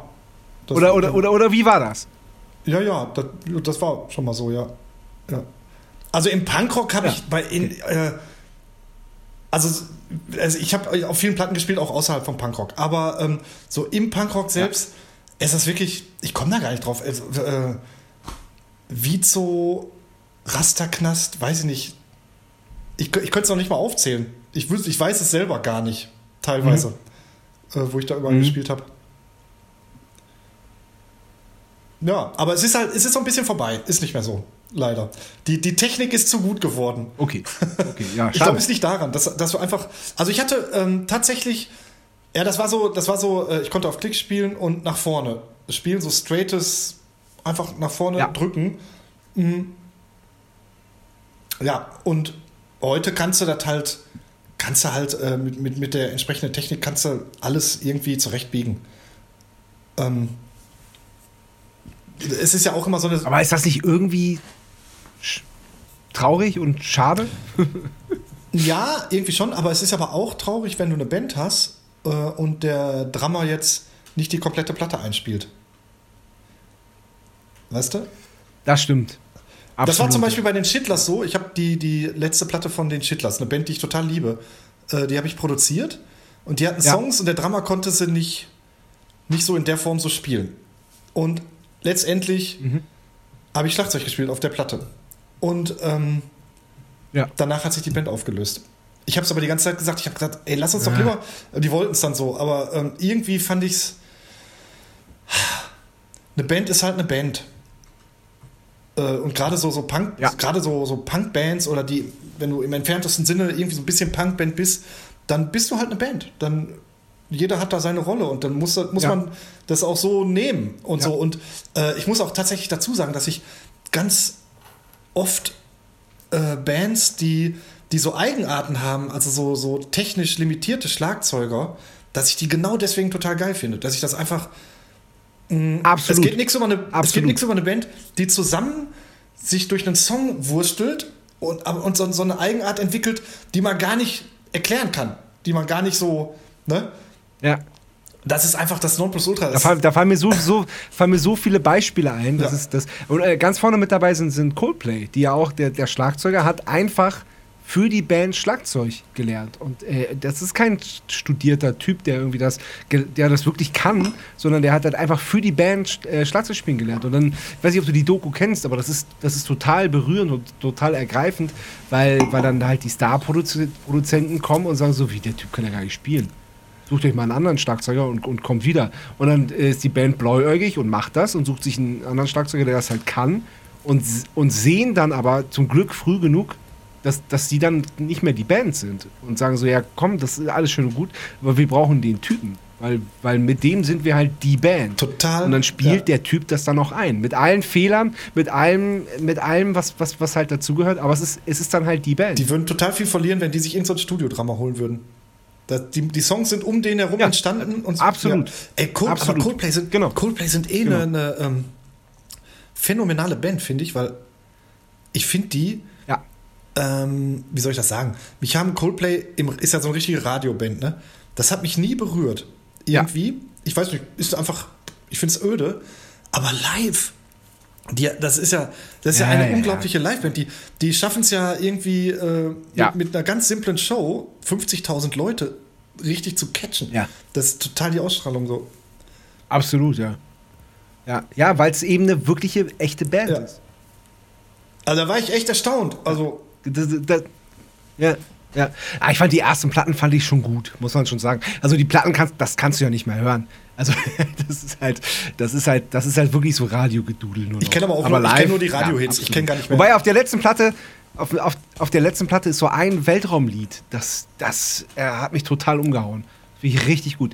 Ja, da ist auch, da ist auch dieses äh, mit dieser, mit dieser, äh, wie heißt diese, dieser südkoreanische Pop da, K-Pop. Mhm. Das ist auch ein Lied mit so einer K-Pop-Band, das auch im Radio rauf und runter läuft. Aber dieses Weltraumlied, das schicke ich dir mal. Das ist echt gut. Das, das ist wirklich toll. Ja, ich kenne nur, ich kenne, ich muss sagen, ich kenne wirklich Ja, auch nur die, die Hits, die Radio-Hits von Coldplay. Äh, Ja. vielleicht Ja. müsste ich mir mal eine ganze Platte Ja, die doch die ersten, vor allem die ersten beiden Platten, die kann man echt, die kann man echt, die kann man gut hören. Ja. Das ist, das ist gut. Ah, cool. Ähm, ich versuche mal, ähm, ich versuche mal chronologisch bei dir weiterzugehen. Ähm, du bist seit 99 äh, machst du Punk im Pod. Ja, 99 fing das an. Ja. Und ähm, äh, äh, wie, wie, wie bist du auf die Idee gekommen, äh, selber was zu veranstalten? Das ging doch bestimmt schon auch schon früher los, oder? Nein, also ähm, das ist, ich habe äh, in einer Coverband gespielt, ein paar Jahre lang. Da habe ich richtig viele Auftritte gemacht. Das war eine, eine äh, international zusammengewürfelte Band. Ein englischer Pianist, ein polnischer Gitarrist, total brillante Musiker ähm, und alles so verkrachte Existenzen. Also der, der Gitarrist ist illegal über die polnische Grenze gekommen, irgendwann in den 80ern, hat sich hier mit, mit, äh, mit Tanzmucker-Jobs über Wasser gehalten. Also mich hat auch diese Welt nicht abgeschreckt. Ich, ähm, das sind immer so Sozialstudien für mich gewesen. Abgesehen davon, dass ich das Geld irgendwie damals äh, gerne brauchte, so auch. Ich, irgendwovon muss man leben. Ja, ja, klar. Und für mich war immer alles, äh, war immer alles besser, als irgendeinen anderen Job zu machen. Also so, so mit einer Band rumfahren, Drum oder irgendwie sowas machen. Alles war besser als, als zu Schreinern wieder oder so, wo ich ja mal halt eine Ausbildung gemacht habe. Ne? Ja, und dann bin ich in dieser Coverband gelandet und ähm, der Checker aus dieser Coverband, der hat Veranstaltungen gemacht. Der hat Stadtfeste organisiert, Betriebsfeste und so. Und da haben wir auch ganz viel gespielt mit der Band. Und der rannte da immer rum. Und ähm, den habe ich so beobachtet. Ich habe da ganz viel mitgekriegt. Der war dann auch so drauf, dass er gesagt hat, Alex, äh, du musst mal eben hier an ähm, Biermarkenstand eine Stunde, setz dich mal eben dahin, bla bla bla. Äh, Mir fehlt gerade einer, du musst es mal eben machen, bla bla bla. Und so. Äh, oder ähm, Alex, du musst mal schnell zur Bühne, die Band überzieht, du musst mal die Band da runterholen von der Bühne, bla bla bla. Irgendwie de, äh, irgendeine Equals äh, Revival Band oder irg- irgendein Scheiß halt, weiß ich nicht. Äh, Beatles Revival Band oder so. Auf jeden Fall ähm, habe ich das mitgekriegt. Und dann wurde ich, ähm, die Geschichte klingt auch ein bisschen gaga jetzt, aber dann wurde ich verlassen von meiner damaligen Freundin und, äh, und bin in so ein ziemliches Loch gefallen und habe gedacht, ja, du musst irgendwas mit deinem Leben anstellen. Also so nur mit Musik, das äh, ist vielleicht jetzt nicht die Perspektive für immer oder so. Und dann bin ich hier zur Zeche Karl gegangen. Das ist hier so der Schuppen, wo ich auch meine ersten Konzerte gesehen habe. Die ist ja weithin bekannt, ne? Die Zeche Karl. Ja, haben wir auch gespielt. Super, super Laden. Ist ja, jetzt ja, nicht klar. mehr so viel los, aber das war halt früher auch so die Brutstätte des, des äh, Ruhrpott Trash Metal Creator, Sodom und so. Da bin ich so ein bisschen groß geworden auch im Umfeld der Zeche Karl. Da bin ich da hingegangen und habe den Laden gemietet für einen, irgendeinen Tag, ein halbes Jahr äh, später. Und habe gesagt, ich mache hier, ich will ein Punk-Festival machen, weil ich wollte einfach was machen und ich hat, hatte auf der einen Seite habe ich in diesen ganzen Punk-Bands gespielt, auf der anderen Seite in dieser Coverband und habe immer gesehen, wie, was der da so macht. Und dann habe ich gedacht, ja, dann muss ich das jetzt mal zusammenbringen. So. Ja, und dann. Ähm, Geil. Ja, das ist, wirklich, das ist wirklich die Geschichte hinter den Festivals. Das ist total äh, einfach nur Zufall. Und äh, dann ähm, habe ich das vergessen. Dann hatte ich den Laden gemietet, 2000 Mark Miete. Die hatte ich eher am Arsch. So. Und äh, dann hatte ich eine neue Freundin, die Ja. auch heute noch meine Frau ist. Und äh, die meinte dann irgendwann, der, hat, Ah, schön. der hatte ich davon erzählt. Und die meinte dann irgendwann äh, zu mir, ähm, ey, du hast doch da diesen Termin, willst nicht mal langsam irgendwie anfangen, das zu organisieren, so mit Bands und so? Oh. Und ich so, oh scheiße, ey, ich, ich glaube, ich sag das wieder ab, ey. Boah, kacke, ey, das, was, was soll das werden? Ja, und dann habe ich aber, äh, da war das ja auch mit Internet noch nicht so, dass man eben so googelt und so. Also gab es schon Internet, aber da hatte kaum eine Band eine Homepage Ja. gehabt. Und dann habe ich halt angefangen rumzutelefonieren und äh, meine, meine Buddies, die ich hier kannte, die Lokalmatadore und so, die habe ich dann alle angerufen und habe gefragt, mal, ich, ich mache da so ein Festival. Wollt ihr das spielen? Ja, und dann ha- hatte ich dann irgendwie einen Haufen Bands zusammen und die haben dann da gespielt und dann haben wir Flyer gemacht, damals noch mit einem Kopierer und mit der Schere klein geschnitten und so, das verteilt und, und Ja, dann war das Ding ja, halt ja, ausverkauft und draußen standen noch 500 Leute. Total irre. So. Ja, war Und- geil. Mega. Ähm, hier vorne in meinem Büro hängt das Plakat von meinem ersten Festival, hier rechts. Ja, auf jeden Fall. Ähm, Geil. und dann war das halt voll geil. Und dann stand ich da und äh, hatte als mit Veranstalter sein gar nichts am Hut und mir wurde dann irgendwann klar, ey scheiße, äh, warte mal, die kriegen so und so viel, die kriegen so und so viel, aber hier waren jetzt irgendwie total viele Leute. Ich habe ja, da bleibt ja total viel Geld über. Und dann habe ich so ein schlechtes Gewissen gehabt und bin dann rumgelaufen und habe dann allen Geld gegeben. Also wirklich dem, dem Tontechniker habe gesagt, ja hier äh, hast du noch 200 Mark mehr und so, weil ich konnte, also ich war echt relativ naiv, ne? Oh, aber ist das, ist das toll. ja, wirklich. Ja, und weil, weil ich hatte dann so ein schlechtes Gewissen irgendwie. Ähm, ja, und dann habe ich noch so allen noch ein bisschen mehr Ja. gegeben, bis dann meine Freundin meinte so, ähm, ja, mal, das ist aber jetzt auch irgendwie doof, das kannst du ja auch nicht machen. Du hast ja das Risiko gehabt und so. ja, ja, so war das. Und, und dann war das halt ein voller Erfolg. Und dann ähm, habe ich gedacht, ja, das ist ja geil. Dann mache ich jetzt da irgendwie weiter. Und seitdem habe ich nie wieder aufgehört. Das war der Anfang. Das zweite Festival danach war dann direkt ein totaler Ja, Misserfolg. Äh, 2000 dann, oder wie? Äh, ja, genau. Das war dann direkt. Oder, oder, okay. Also damals hatte ich ja nicht so eine hohe Frequenz an Festivals. Dann habe ich ja, ich glaube, zehn Ja. Monate später habe ich dann das nächste gemacht. Und da waren auch richtig Ja. viele Leute, aber es ist total eskaliert. Ähm, da lief alles schief und dann wurde die Tür aufgebrochen, die haben den Laden Ah. gestürmt. Das war damals richtig Punk, ne? Also das hat sich ja sehr verändert, aber scheiße. vor, vor Ja. 22, 23 Jahren waren so Festivals, da ging es noch richtig so Punkrock-mäßig zur Sache so. Mhm. Ja. Ja, da, da, da, da waren halt so doch die Chaostage und so in den Köpfen der, der Leute und das musste äh, irgendwie immer dann so sein, wahrscheinlich. Ne? Ja, aber auch so, die, die, es hat sich verändert. Die, die alten Punks von früher sind jetzt halt 23 Jahre älter. Die haben sich einfach verändert. Und Ja. die, die dann nachgewachsen sind, sind ganz anders drauf. Also so, ähm, ist einfach anders. Das, das ganze Ding.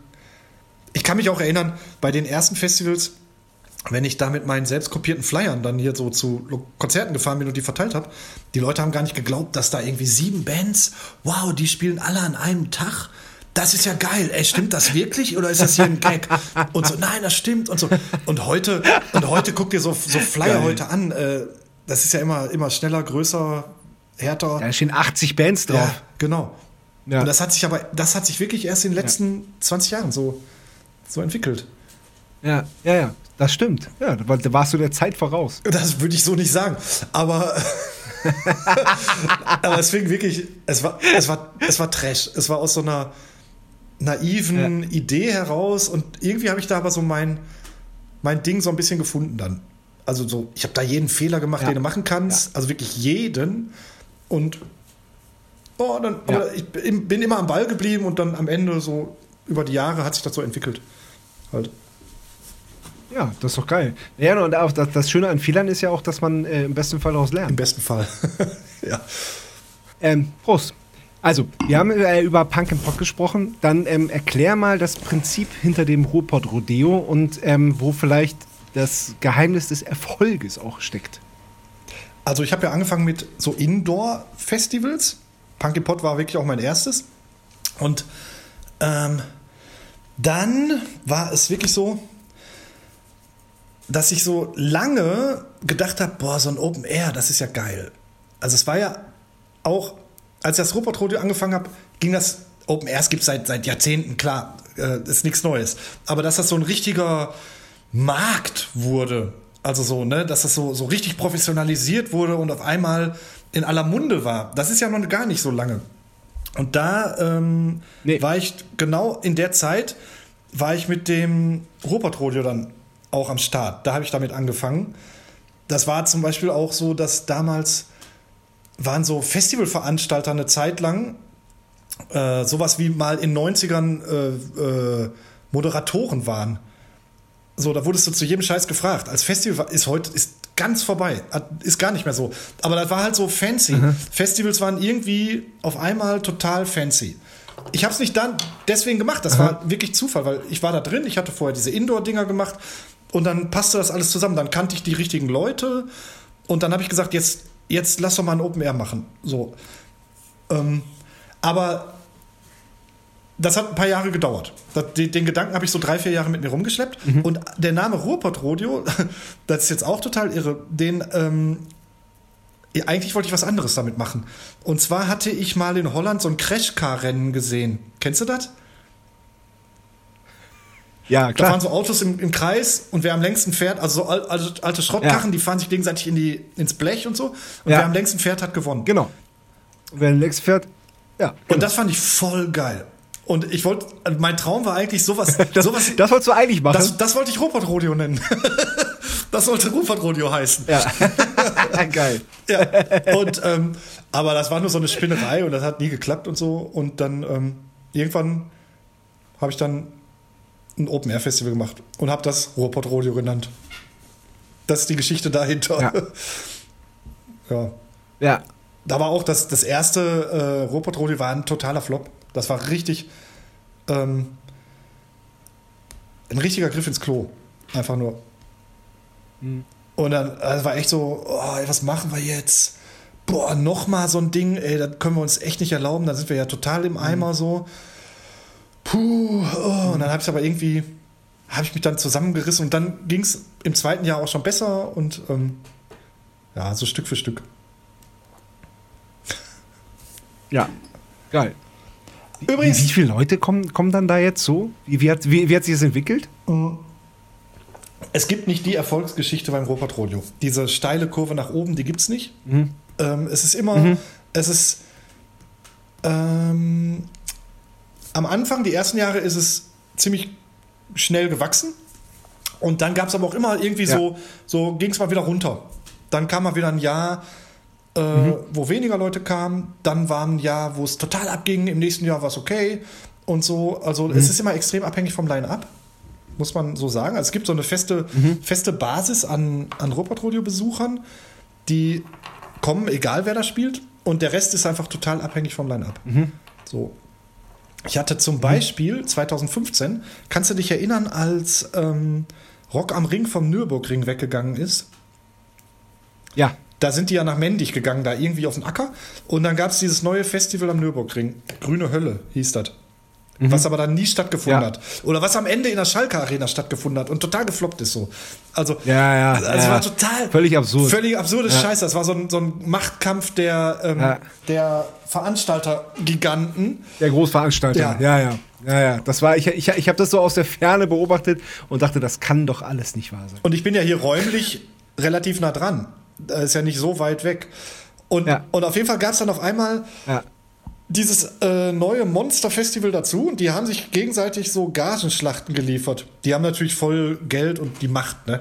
Und dann haben die äh, sich, dann Ja. haben die Bands überboten. Und auf einmal hat dann Frank Turner dreimal so viel gekostet, wollte er dreimal so viel haben wie sonst. Also ist mir so in Erinnerung, weil der ja, äh, weil der ja in, in, in meinem Gebietsschutz, in meiner Gegend, hatte der ja ein Angebot für das Dreifache, weil die haben sich ja beide da total bekriegt. Und am Ende ähm, stand ich da ohne Headliner. Dann habe ich mir da so ein, Scheiße. das ist, das ist echt eine harte Geschichte gewesen. Und dann, ich hatte aber den Antrag, das Jahr davor war super erfolgreich. Und die Anträge, die waren schon gestellt für die gleiche Besucherzahl wie im Jahr davor. Und du kannst so Anträge nicht mal eben innerhalb von ein paar Monaten noch mal ändern oder so. Das ist nicht so einfach alles. So. Vor allen Dingen hier, äh, ein paar Jahre nach der Love Parade, da hat sich ja eh alles verändert. Äh, nach dieser Love Parade-Katastrophe 2010, glaube ich. Ja. Ähm, das ist nicht mal eben so, ne? Und dann hatte ich keine Headliner und dann habe ich, ich kann ja die Namen nennen, ich meine, weiß ja eh jeder, dann hatte ich äh, Refused, die ich total liebe, für teures Geld eingeflogen Ja. aus, ähm, aus den Staaten, da haben die auf irgendeinem Festival gespielt, damit ich überhaupt irgend noch einen Namen da habe und so, aber die ziehen natürlich nicht so. Das Mhm. ist keine Band, die, die wirklich viele Leute zieht. Und dann hatte ich dann Ja. wie auch immer, lange Rede, kurzer Sinn, das Line-Up hat nichts getaugt, für, um, um Leute zu ziehen. Mhm. Und dann hatte ich da äh, von einem aufs andere Jahr halb so viele Besucher und habe da halt irgendwie total die Verluste gemacht und so. Also sowas passiert da auch mal. Das ist jetzt nicht irgendwie, dass das äh, Ja, ja, einfach nur eine Erfolgsgeschichte ist oder so. Das wäre übertrieben. Ja. Ja. Ja, verstehe. Ja, ja, okay. ja. Ja, aber, aber, aber, aber trotzdem, also ich, ich, ich finde das total beeindruckend, dass du, ähm, dass du halt, äh, ja, äh, auf dem ersten Blick Schlagzeuger bist, aber den, dann eben auch äh, Produzent und, äh, und, äh, und ja auch eben auch einfach Macher. Und du, du bist so ein, du bist da auch so ein, so ein du, du hast ja, hast ja ganz, ganz, bei ganz vielen Sachen deine Finger mit im Spiel. Und eben machst, machst auch eben so, so geile Ver Veranstaltungsreihen wie Punk and Pot und Rodeo. Also ich muss aber, äh, ich muss wirklich sagen, ich bin in erster Linie Schlagzeuger. So, meine, Ja. mein, ähm, also Schlagzeug spielen werde ich in 20 Jahren noch. In, mit mit Ja. irgendwelchen Typen irgendwo stehen und irgendwie äh, im Proberaum und so. Das werde ich einfach machen, bis ich tot umfall. Ähm, aber äh, Veranstaltungen, pff, das ist irgendwie geil. Das also so, das ist ein Kick, ich liebe das und so, aber ich kann ohne das leben. Aber ohne Musik machen mh, wird mir sehr, sehr schwer fallen. So. Also, Ja. also ich, ich spreche ja ganz viel mit anderen Veranstaltern und Bookern und so und ich merke da ganz oft, dass ich gar nicht dieses Gen habe, dieses Geschäftsmann-Gen, was viele äh, Booker oder Veranstalter haben. Das habe ich eben nicht. Bei mir funktioniert das so, weil ich ähm, so, so, so, ein, so ein Szene-Ding irgendwie mache. So. Weißt du? Ja. Aber, auf, aber im großen äh, Haifischbecken der Veranstalter würde ich einfach total verkacken. Das wäre gar nichts. So. Ja.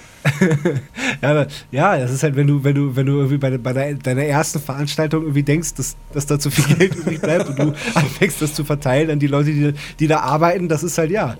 ja aber es, also Würde ich heute jetzt nicht mehr tun, muss ich dazu ideeller und sagen. sympathischer geht, geht's ja nicht. Ja, gut, äh, ja, nein, ja, natürlich nicht, aber, aber das ist trotzdem, trotzdem eine tolle Geschichte und sagt ja auch viel aus über dich als, als Typen. Ja. Komm, lass uns, ähm, bevor wir über Slime reden, würde ich gerne die zweite Kategorie machen. Okay. Ähm, die heißt, Sebastian Matzen hat eine Frage. Sebastian Matzen hat eine Frage. Moin Alex, hier kommt meine Frage. Es ist zur Feier des Tages eine Doppelfrage, denn du bist ja ein geiler Typ. Also, pass auf. Ähm, welche Band musst du unbedingt nochmal live sehen, weil du es bisher verpasst hast oder einfach nicht geschafft hast? Also welche Band hast du da noch auf der Agenda? Und welche Band war die beste Band, die du je live gesehen hast? Alles klar, liebe Grüße und hoffentlich bis bald mal. Oh, Das ist schwer. das ist total schwer. richtig schwer. richtig schwer. Die Bands, erstmal Grüße zurück an deinen Bruder, ne? Ist dein Bruder. Genau, genau. Der Sänger von meiner Kapelle. Ja, ja, das weiß ich. Aber ihr seid ja ähm, drei Brüder, ne? Drei Brüder, genau. Sebastian ist der Mittlere. Okay. Du bist der Jüngste? Ja. Äh, also Band, die ich live sehen muss, das, das Dumme ist, dass die meisten nicht mehr existieren. Ich könnte jetzt ruck, also so aus dem Stegreif ein paar Bands aufzählen, wo ich alles für geben würde, um die mal live zu sehen. Aber die gibt's nicht mehr. Aber eine Band, Aber sag, sag doch mal, wer, wer, wer, wer, sag mal, wer da am meisten ist. ja, also ich, ich würde alles dafür geben, um mal ACDC mit Bon Scott zu sehen, zum Beispiel. Boah, boah das wäre so, wenn, wenn mich jetzt einer in eine Zeitmaschine setzt und sagt, ähm, komm mit, wir fahren zum ACDC mit Bon Scott Konzert 1979 Ja. in London oder so, oh, Alter, uff, so. Ja. Ähm, Led Zeppelin ist auch so eine Band. Ich habe tatsächlich versucht, Klar. 2007, als sie dieses eine Konzert gemacht haben in England, Mit dem Sohn von John, John Bonham Ja, am, am Schlagzeug, genau. ne? Da habe ich äh, bei so einer Kartenverlosung über 1 Live, hier der lokale Radiosender, habe ich da mitgemacht äh, und habe da irgendwie den ganzen Nachmittag vorm Radio gehockt, aber natürlich habe ich nicht gewonnen. Und dann, äh, und dann wurden die Karten zu horrenden Preisen äh, bei Ebay verkauft. Und ähm, Ja, das, ja, das war dann alles total Panne und am Ende ist es ja auch, wenn du dahin Ja. fährst, dann ist ja auch nicht mehr das, was, was man so geliebt hat oder was man so kennt aus, aus alten Videos oder Platten oder so.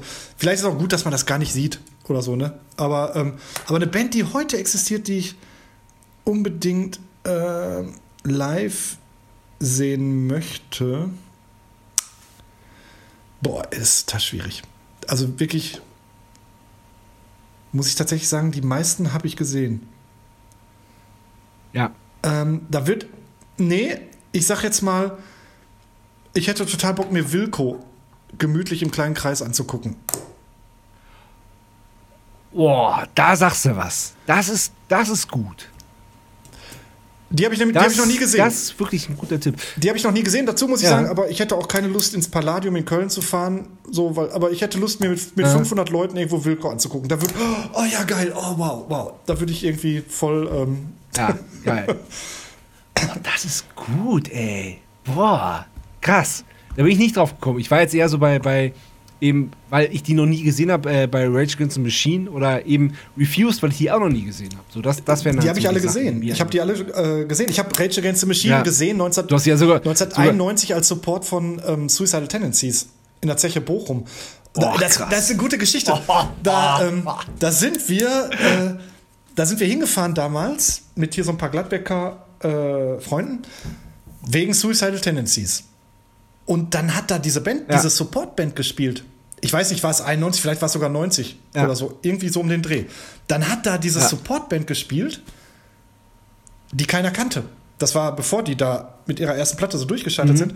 Und auf dem, Mhm. Ja. ich weiß noch, wir haben dann noch so aus Höflichkeit uns Suicidal angeguckt. Und auf dem Weg nach Hause, auf dem Weg nach Hause saßen wir, saßen wir in diesem, in diesem Polo, VW Polo oder was das auch immer war von irgendeinem Kollegen. Und waren total gefesselt. Das war wirklich nur so, boah, ey, die Supportband, was war das denn? Wow, boah, oh, die war gut. Das war aber geil. Das war irgendwie neu, ne? Das war, das war echt krass. Ja. Wow, warum machen wir nicht auch so einen Sound? Wow, das war richtig gut. Boah, so ging das die ganze Zeit. Und das, und das war eine Rage Against the Machine. Ja. ja, das war, Krass. ein Hammer. Ja, Wahnsinn. damals. Ja, Krass. Ja. naja. Ja. Ja, und Reviews hast du, hast du selbst veranstaltet. Also, Da habe ich es aber nicht gesehen. Da habe hab ich nicht so die Zeit gehabt. Aber da war ich eher, also da hatte ich andere Ah, Sorgen, okay. weil da hatten die gespielt und in dem Moment war dann auch lange klar, dass ich jetzt viel, viel Geld verliere bei dem Festival. Okay. Also ich konnte Ach, die nicht genießen. ja, okay. Ja, okay, okay, okay. Und, und was, was war denn die beste Band, die, die du gesehen hast? Die beste Band, die ich gesehen habe, ähm, ich, das kann, man, kann ich so nicht sagen, weil ich kann nur sagen, welche Konzerte mich total vom Hocker gerissen haben. Und das sind so abstruse Konzerte, da kann ich gleich ein paar nennen, aber ich würde nie im Leben behaupten, dass das die besten Oh ja. Bands sind, die ich je gesehen habe. Zum Beispiel habe ich einmal. Ach so, ja, ja. Äh, also so, weißt du, wie ich meine, so, ne? Ich habe zum Beispiel mal, kennst du The Beavis Front? Nee. Ne, das ist eine, eine englische Psychedelic Rockband. Die habe ich mal gesehen im Underground in Köln. Vor mit Anfang 20. Und also ich muss das so sagen, wie es war. Also da, da war ich auf äh, LSD und anscheinend jeder im Raum auch und die Band auch. und da waren so 300 Leute und ich würde wirklich sagen, es war das emotionalste Konzert meines Lebens. Also wirklich, The Beavis Front. Ich habe ich hab mehrere Platten von denen, die habe ich lange nicht gehört. Ich mag die gerne so. Äh, aber ich könnte heute, würde ich eine ganze Platte nicht mehr schaffen. Weil das ist echt so ein Pentatonik-Genudel. Und so, also Minuten, minutenlanges Gedudel. Aber das Konzert, boah, die Band, die standen auf der Bühne und die guckten dann auch zwischendurch immer so rüber. Und ich habe echt gedacht, wow, wir sind eine Einheit. Wow. Ja, ja. Äh, Also das war mega krass. Und dann erinnere ich mich ein, an ein Henry Rollins Konzert, irgendwann in den 90ern, äh, wo ich allerdings total nüchtern war. Äh, Also das mit dem LSD habe ich übrigens auch seit Jahrzehnten dran gegeben. Also es war jetzt einfach nur damals mal so ein, so eine, so ein Ding. Aber, Jetzt. äh, aber dieses Henry Rollins Konzert ähm, war auch mega krass. War eins der besten Konzerte, was ich je gesehen habe. In dem Moment. Glaube ich gern. Es war Ja. total heftig. Da, da stimmte alles. Ich fand die Musiker so unglaublich gut. Mit dem Bassisten, der damals gespielt hat, war ich danach noch mal auf Tour. Ähm, Ach, geil. Alan White mit Jello Biafra äh, hat er dann gespielt. Super Typ. Ich habe den auch die ganze Zeit verehrt. Wegen diesem einen Konzert, weil ich dieses Jahr, Jahre vorher ihn auf der Bühne gesehen habe, als ich noch ganz jung war. Und boah, ihn einfach, er war so ein Gott. So. Hammer. Äh, ja, das und dann habe ich mal, kennst du die Agro Lights? Eine, kommt die aus New York oder aus LA? Ich weiß es nicht genau. So eine, so eine Ska-Reggae-Band. Die habe ich mal im Gleis 22 in Münster gesehen. Oh, da war ein, da war, das war, da, war das erste äh, Matzen, das erste Konzert der ersten Matzen-Tour war im, im Geist 22. Echt? Also euer, Ja. also, das, also als, als ihr erst mal eine Tour gemacht habt, das erste Konzert. Aber davor habt ihr schon. Als wir das erste Mal selber eine, Ja. eine Tour gefahren sind. Ja, ja, genau. Da- wir haben schon Konzerte gespielt, aber das erste Konzert unserer ersten richtigen Tour Ja. im Gleis 22. ah, cool. Ja, schöner Laden. Ja, und äh, Ja. Also die Agro-Lights, dieses Konzert war einfach mega. War ich auch total geflasht. Ähm, das war, ja, und, ähm, und ich habe mal Motorhead gesehen, ganz, ganz früh, da war ich ganz, ganz jung. Im Pink Palace in Ach, Essen. krass. Im, Im Pink Palace in Essen, den gibt es schon lange nicht mehr. Das war ein geiler Laden damals. Und Ja. äh, da weiß ich noch, also da war ich, da war ich auch komplett neben der Spur weggeblasen.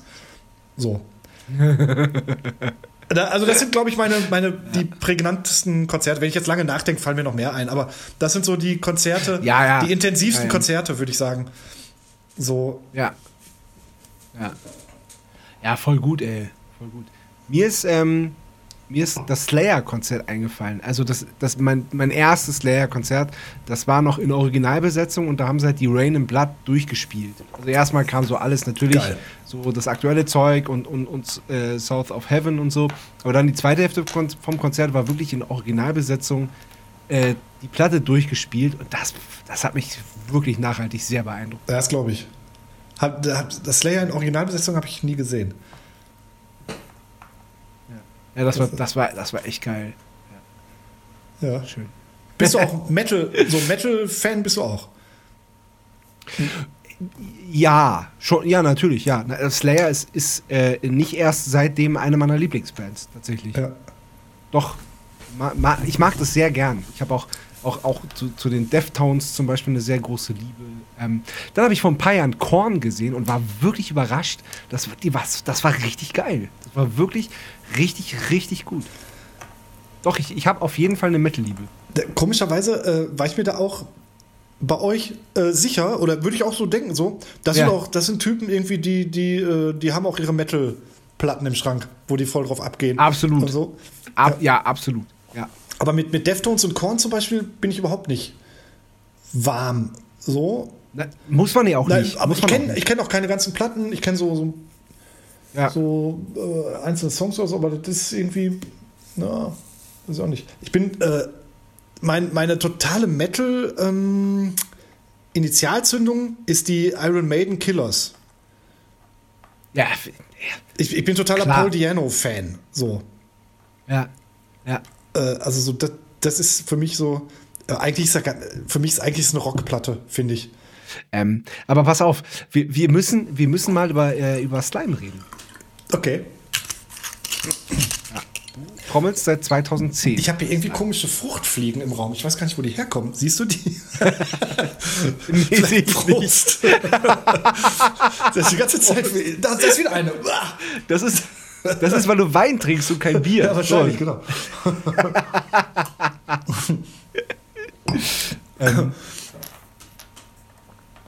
Wie, wie, wie kam das?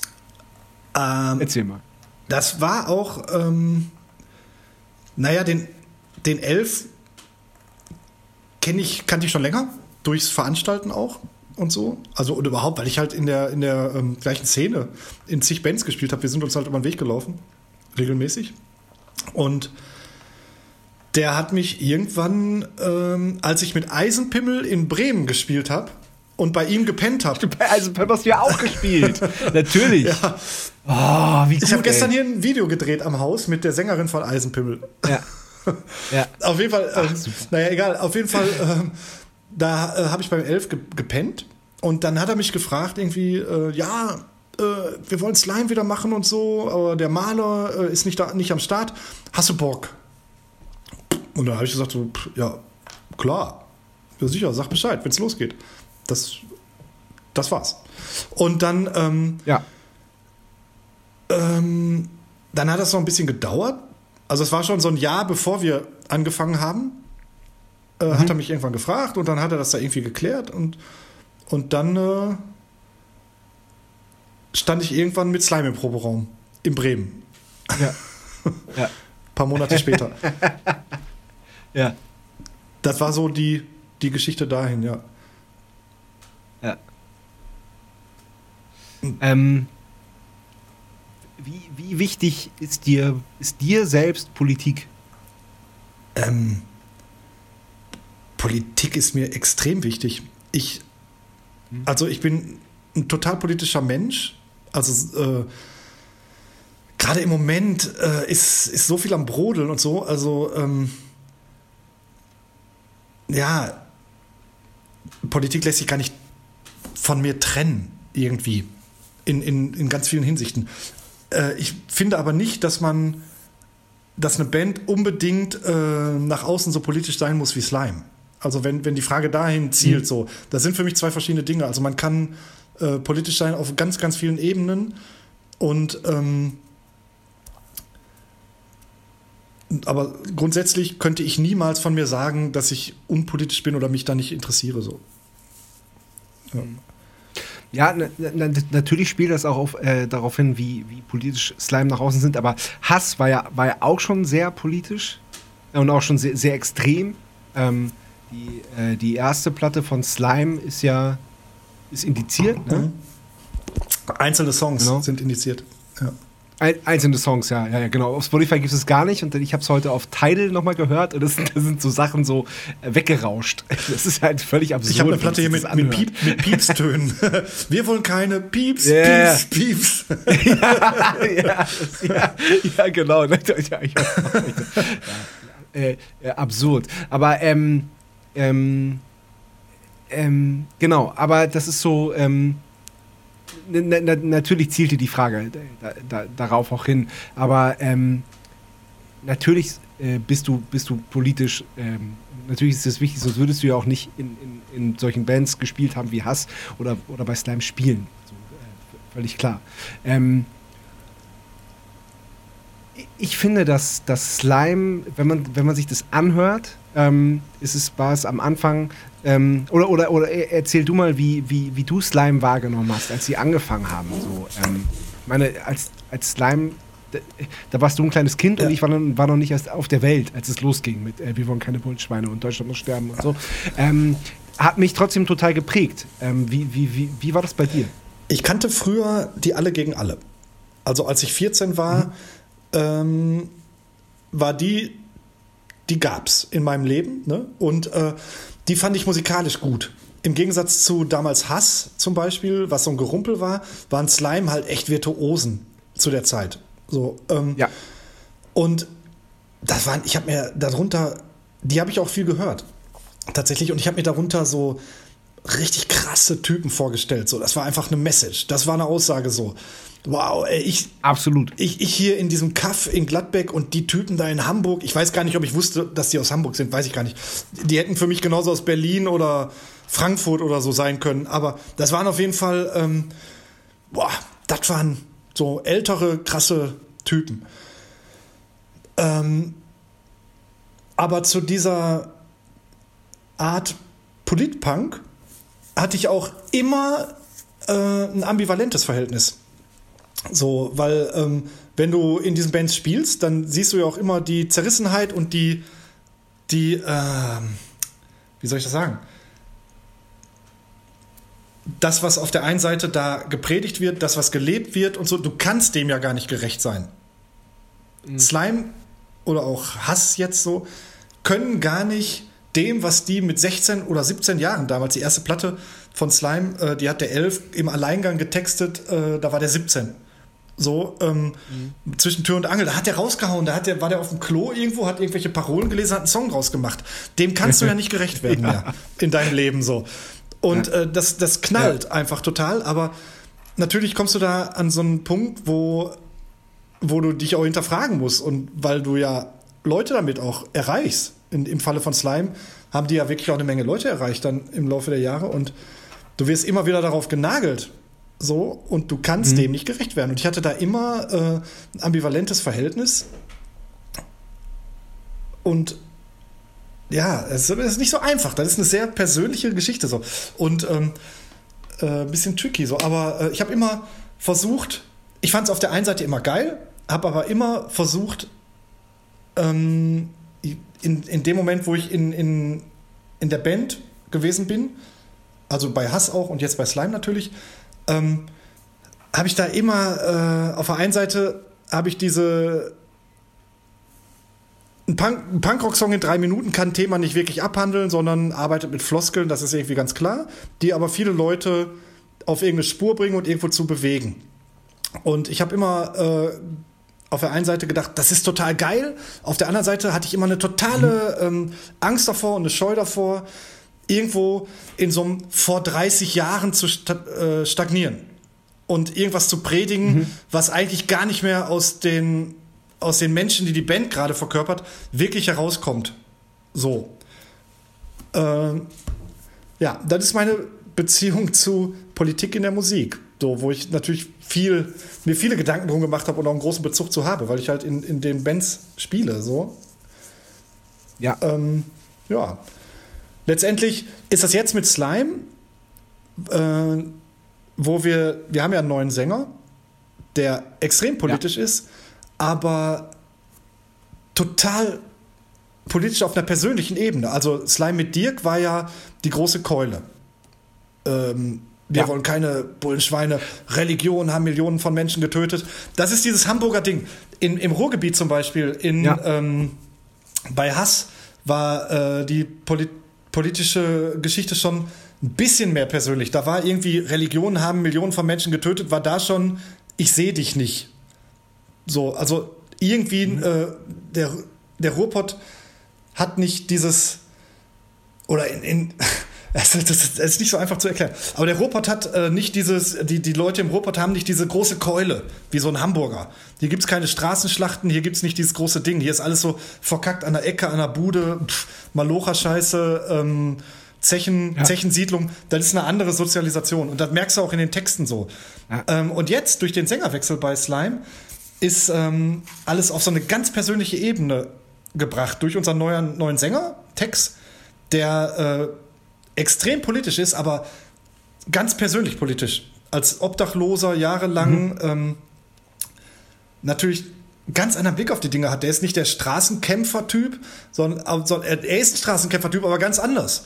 Äh, er ist jemand, der alleine, alleine versucht, Ja. durchzukommen auf der Straße und nicht so wie, wie Slime früher, was Slime früher verkörpert haben, so die große Straßenschlacht und so. Und das ist für mich die Rettung von Slime, wenn ich ehrlich bin. Weil so, Okay. in der Form, wie Slime am Ende gewesen sind, also klar, die letzten Platten haben sich verändert, so, aber ähm, ich habe immer versucht, Slime auf eine persönlich-politische Ebene zu bringen, weil ich fand, dass 60-Jährige nicht mehr ähm, pff, bestimmte Parolen aus ihrer Jugend, du kannst deine alten Songs immer spielen, das ist völlig okay, aber du kannst sie nicht Ja. nicht, äh, du kannst es aber nicht immer so weitermachen. Äh, Klar, wenn du, wenn du 40 Jahre, vor 40 Jahren einen Song hattest, der Leute bewegt hast, spiele bis du tot umfällst. Ist dein Recht. Warum nicht? Es ist okay. Die Leute, Ja. die Leute wandern mit Ja. dir, das ist alles gut. Aber du musst dich verändern. Ja. Das funktioniert sonst nicht, das wird sonst albern. Und mit Slime war ich an so einem Punkt, wo ich gedacht habe, ey, wir werden albern irgendwie. Es muss hier ein krasser Schnitt passieren, so. Okay. Ähm, ja, und durch den Sängerwechsel ist der jetzt passiert, weil das ist jetzt, jetzt ist es dieses politische Ding auf eine komplett persönliche Ebene gebrochen und das ging nicht anders. So. Dann werden Okay. viele, viele werden das nicht Ähm. mögen oder so, aber oder ablehnen, aber für mich persönlich war das genau die Rettung der Band. Okay, dann, dann, dann lass mich das mal aus, aus, aus meiner Sicht kurz, äh, kurz da bringen. Also, ähm, mich hat das Lied ähm, Sie wollen wieder schießen dürfen extrem bewegt. Das, es war für mich so textlich und von der Message her und auch musikalisch war das so wirklich so, dass ich dachte so, ey geil, dass das nochmal von einer Band wie Slime kommt, so in der Art, hat mich, hat mich äh, ja extrem berührt und, und wirklich sehr, sehr gefreut. Und ähm, dann kam die Platte auch, auch und so und das, das, das war für mich auch alles cool. Und dann kam so irgendwann, das, das war ja auch so ein, das war ja wie so ein, wie so ein, wie so ein Erdbeben, wie so ein Vulkanausbruch. Äh, Dirk ist raus bei Slime. Das hat sich, das war wirklich so die, die, die und dann, so, natürlich denkt man so, ja gut, das war halt so, äh, der hat, das war halt so die Stimme von Slime. So, äh, und dann war es das jetzt wahrscheinlich auch mit der Band. Hat, äh, hat man so, ja, gut. Und dann kam aber der erste Song äh, mit, mit, mit, äh, mit Text und das war so, Alter, krass. Okay, wow, nein, das war es definitiv noch nicht mit der Band. Und äh, äh, da, da wird jetzt genau hingehört, äh, was da kommt. Und ähm, du, du hast es jetzt ja schon, schon, äh, schon im Prinzip schon gesagt oder, oder, oder angedeutet, aber ähm, wie, wie schafft es eine Band wie, wie, Slime, dass, ähm, dass, so, dass, dass, man, äh, dass man die Stimme wechselt quasi? Ich bin da auch Oder, oder, oder du sagst ja, dass es nur, dass es, dass es nur, nur, äh, dass es sogar eine äh, Notwendigkeit war, sagst, sagst du. Und das, das überrascht mich ein bisschen. Ja, also für mich war äh, Slime mit Dirk am Ende und als Dirk dann ausgestiegen ist, war es für mich auch vorbei. So. Äh, ich habe, Okay. also da, in dem Moment habe ich gedacht, ja, okay, dann war es das jetzt halt. Und äh, das hat natürlich eine Folge. Was er war, war, war, war, war Dirk hat von sich aus gesagt, er ist raus. Die Geschichte ist natürlich länger. Sowas hat eine Vorgeschichte. Und Ja, ich, ja, da. Äh, und Ja. ich finde das immer ein bisschen gruselig, wenn Leute über Bandmitglieder, mit denen die irgendwie jahrelang durch die Gegend gefahren sind, dann irgendwie so auspacken. Ja. So, das möchte ich nicht. So, weil ähm, Da, da, nein, das sollst du auch nicht. Weil- nein, um Gottes Willen. Aber äh, mit Dirk lief es natürlich nicht mehr rund und ähm, dass er da ausgestiegen ist, das kam ja nicht überraschend für uns. Oder für mich kam es nicht überraschend. Also, und es, da gibt es, im Prinzip ist das alles so eine wilde Vorgeschichte äh, drauf geschissen. Fakt ist, eine Band ist Ja. wie eine Beziehung, das weißt du selbst. Ich, Ja, ich weiß nicht, voll. ich weiß nicht, wie es mit Brüdern ist in der Band. Vielleicht ist es nochmal anders. Ist nochmal ist, ist noch mal was ganz anderes. Genau. Und es war irgendwie klar, dass Slime eigentlich durch ist. So, dass, äh, dass er das Thema nicht mehr, dass das war. Die Band funktionierte nicht mehr. Und dann ist Dirk halt ausgestiegen. Ich hatte aber auch vorher schon, ich muss dazu sagen, wir haben die, die letzte Tour, die war gut besucht und so. Also wie immer eigentlich, das war okay.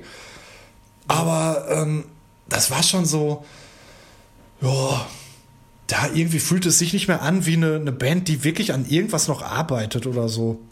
Und ähm, so, da, da, da hing kein Herzblut mehr drin. Und dann ist Dirk halt ausgestiegen und dann war das durch und dann kam wirklich Tex äh, mehr oder weniger so durch so einen Zufall da so ins Spiel. Und der Rest ist dann so daraus entstanden. Ja. Aber jetzt sind schon wieder die Kopfhörer. Warte mal eben, ja. Ich versuche mal eben eine Lösung zu finden. Jetzt höre ich dich wieder. Hörst du mich? Ja, jetzt höre ich dich. Ich Ah, hab- super. Ich habe dich jetzt auf dem Lautsprecher. Ja. Ja. Alles klar. Ja. Ja, sie wollen wieder schießen dürfen. Fand ich wirklich echt richtig gut. Ich auch. Äh, also äh, in der Zeit, in der ich bei Slime bin, ist das für mich der beste Song. Ja. Den, der hat mich, Ja. der war, Ach, zu, krass. der Okay. war zur richtigen Zeit am richtigen Ort. Aber du weißt ja, Ja, auch, voll. du weißt ja auch, wer den Text geschrieben hat. Max Richard Lessmann, ja klar. Genau. Und ähm, der Text ist ja nicht aus der Band selbst gekommen, sondern von einem brillanten Songwriter, Textlyriker, dem Max. Ja. Und ähm, das war für mich der Weg, wie man eine politische Band machen kann, ohne peinlich zu werden. So, ähm, das war perfekt. Sie wollen wieder schießen dürfen, war für mich einfach wirklich ein Knaller. Sehe ich genauso. Ja. Ja. Voll. Nur äh, hatten wir diese, diese Zerwürfnisse in der Band. Wie macht man Texte? Äh, da gibt es auch durchaus verschiedene Meinungen. Und die Texte von Max äh, waren für mich durchweg immer. Also kurze Erklärung für die Leute. Max ist jemand, der für, für viele Bands und Künstler Texte schreibt. Ja, er ist einfach so ein, so ein Könner, ne, äh, was Texte Ja. Aber für eine, Ja, total. für eine Band wie Slime war es jetzt natürlich, das ist schon ein Ding so, äh, wenn, wenn eine Band, die an ihren Inhalten gemessen wird, die Inhalte nicht selber liefert. Ja, verstehe ich. Und ich mochte die Texte von Max in der Phase am meisten. Äh, So. Und ähm, das zeigt auch so ein bisschen, wo die Band so hingerutscht ist. Es gab nichts politisch mehr zu sagen. Und äh, das hat sich halt jetzt mit, mit dem neuen Sänger-Text hat sich das total verändert, weil äh, er hat dieses, er hat diese Dringlichkeit und auf, auf, einer, auf einer persönlichen Ebene. Das ist letztendlich im Prinzip ja der einzige Grund, äh, Grund warum es Slime überhaupt noch gibt. Sonst, ähm, sonst wäre das, wär das auch vorbei. So. Ja. Ich habe schon gesagt, dann, dann, dann gab es den ersten Song mit, mit Tex als Sänger, den ihr dann rausgehauen habt und der hat äh, komplett überzeugt. Und das war so alles so, ey, ja, nein, unbedingt. Ganz, also äh, genau das, was du sagst. Da ist eine Dringlichkeit, da ist, da ist, eine, da ist eine Aktualität, da ist eine Brisanz ähm, in, dem, in dem Text und, und in der Darbietung. Also ja, ich freue mich total auf alles, was da noch kommt. Ich kann ja so ein paar Sachen, die finde ich interessant in dem Zusammenhang, die würde ich da auch erzählen. So. Und zwar ähm, Dirk als Aushängeschild des politischen Punk. Du kannst mit Dirk Ja. äh, ja in keine Kneipe gehen in Berlin oder Hamburg, ohne dass nach fünf Minuten irgendjemand kommt, sich neben ihn an den Tresen setzt und über Bullen und Straßenschlachten reden will. So, das ist einfach Ja. Fakt. Äh, Er hat ein auffälliges Gesicht, seine blonden Haare, den erkennst du halt. Ähm, so, er ist so diese Ja. Person. Das ist eine Sache, die die er mir verzeihen wird, wenn ich die erzähle, weil da steht er hinter. So, äh, ich habe mit dir Gespräche gehabt, Ja. wo er mir wirklich unter vier Augen ernsthaft sagt, ich will auch einfach mal über Weiber und Saufen singen. Ey, was soll das? Ich habe keine, ich will einfach mal über das Leben, über immer kommen nur Leute zu mir, wollen über Bullen und Straßenschlachten und Politik reden und so. Ey, ich will einfach mal über Party, Saufen und Weiber singen. Und das war wirklich, das, war, das ist so ein Moment, wo ich ihn echt in den Arm genommen habe und gesagt habe, Dirk, ich kann dich verstehen. Ja, total. So, weißt du, ähm, und das sind so Geschichten, die, ähm, das sehen Leute von außerhalb nicht, aber das sind so Tragödien oder persönliche Geschichten in, in, in so einer Musikerlaufbahn, in so einer Band. Da ist er nicht der Einzige. Ich, ich kenne da noch mehr Beispiele, die verhaftet sind in, ihrem, in ihrer Rolle, die die spielen.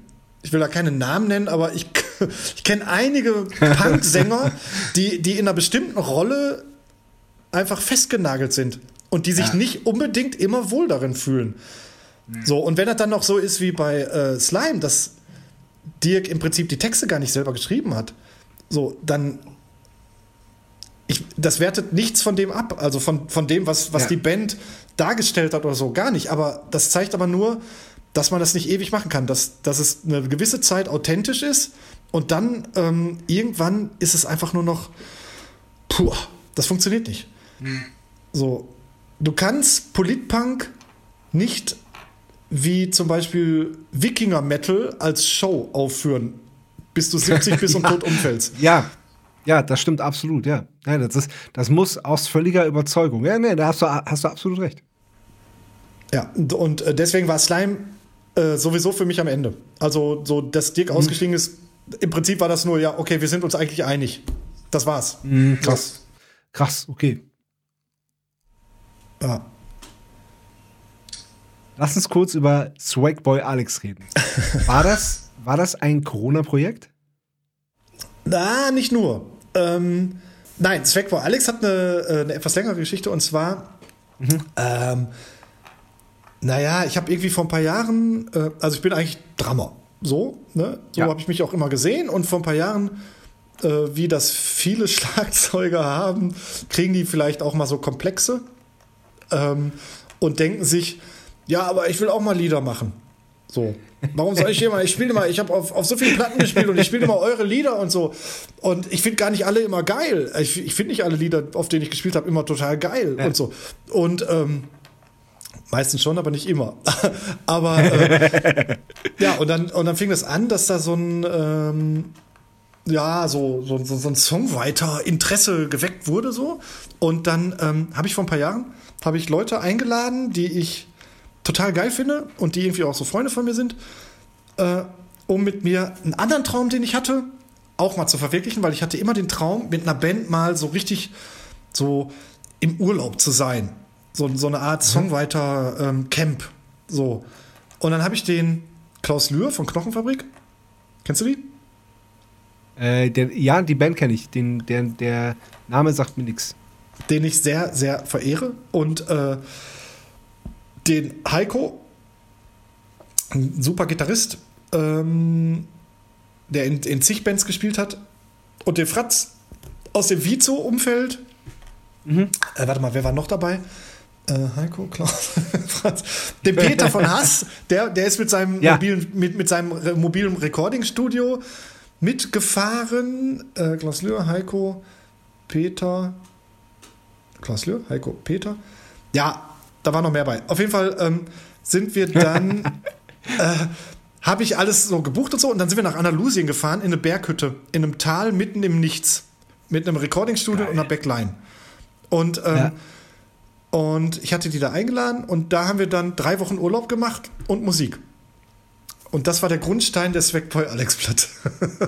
und Geil. äh, ja, und cool. dann, dann haben wir da irgendwie äh, viel gesoffen. Wir hatten eine geile Zapfanlage auf der Terrasse und so und haben viel gesoffen. und dann, ähm, dann ist das ganze Zeug aber erstmal so auf der Festplatte so ein bisschen verrottet.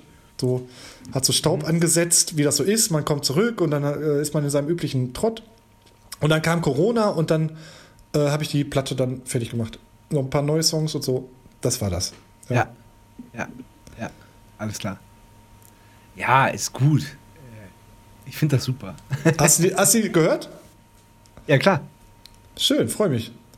Also Ja. die, die, die Platte ist für mich äh, so, so ein ganz, die ist, die ist wirklich mir persönlich sehr wichtig gewesen. Mhm. Ja, weil, ja, das, weil das, das so, ja, das hört man auch. weil das so ein, ähm, schreibst du Songs bei Matzen? Äh, wenn, dann schreibe ich mit. Ja. Ja. Okay, aber äh, weil ähm, das, äh, aber du kannst es bestimmt nachvollziehen, was, ist, was, was das für ein Unterschied ist, ob du einen komplett eigenen Song machst, den auf die Menschheit loslässt oder irgendwie ähm, eine Band hast, wo du Schlagzeug spielst und so. Ne? Ja. Das, das sind halt total Ja, verschiedene, absolut. ganz verschiedene Absolut. Sachen. So. Ja. Ja, total. Ja. Irgendwie. Naja, und so, also so deswegen war es für mich eine wichtige, wichtige Erfahrung eigentlich mit der Platte, ja. Ja. Ja, nein, nein, nein, aber auch, auch die, die, Grundidee ist mega. Einfach Menschen, die man gern um sich hat und mit denen man gerne äh, Musik macht, mit denen einfach losfahren und, äh, und das machen. Also äh, da, da haben wir ein bisschen gemacht, der Rest ist dann in Berlin im, im Studio vom Ja. Christian von Slime fertig gemacht, ein bisschen äh, habe ich Ja. hier gemacht und so. Aber das war halt der Grundstein, ja. Ja. Ja, und die, die Idee dahinter war tatsächlich, ähm, die Platte ist ja eigentlich eine Rockplatte. Und ähm, äh, ich komme tatsächlich äh, so ein bisschen aus diesem Udo Lindenberg-Ding.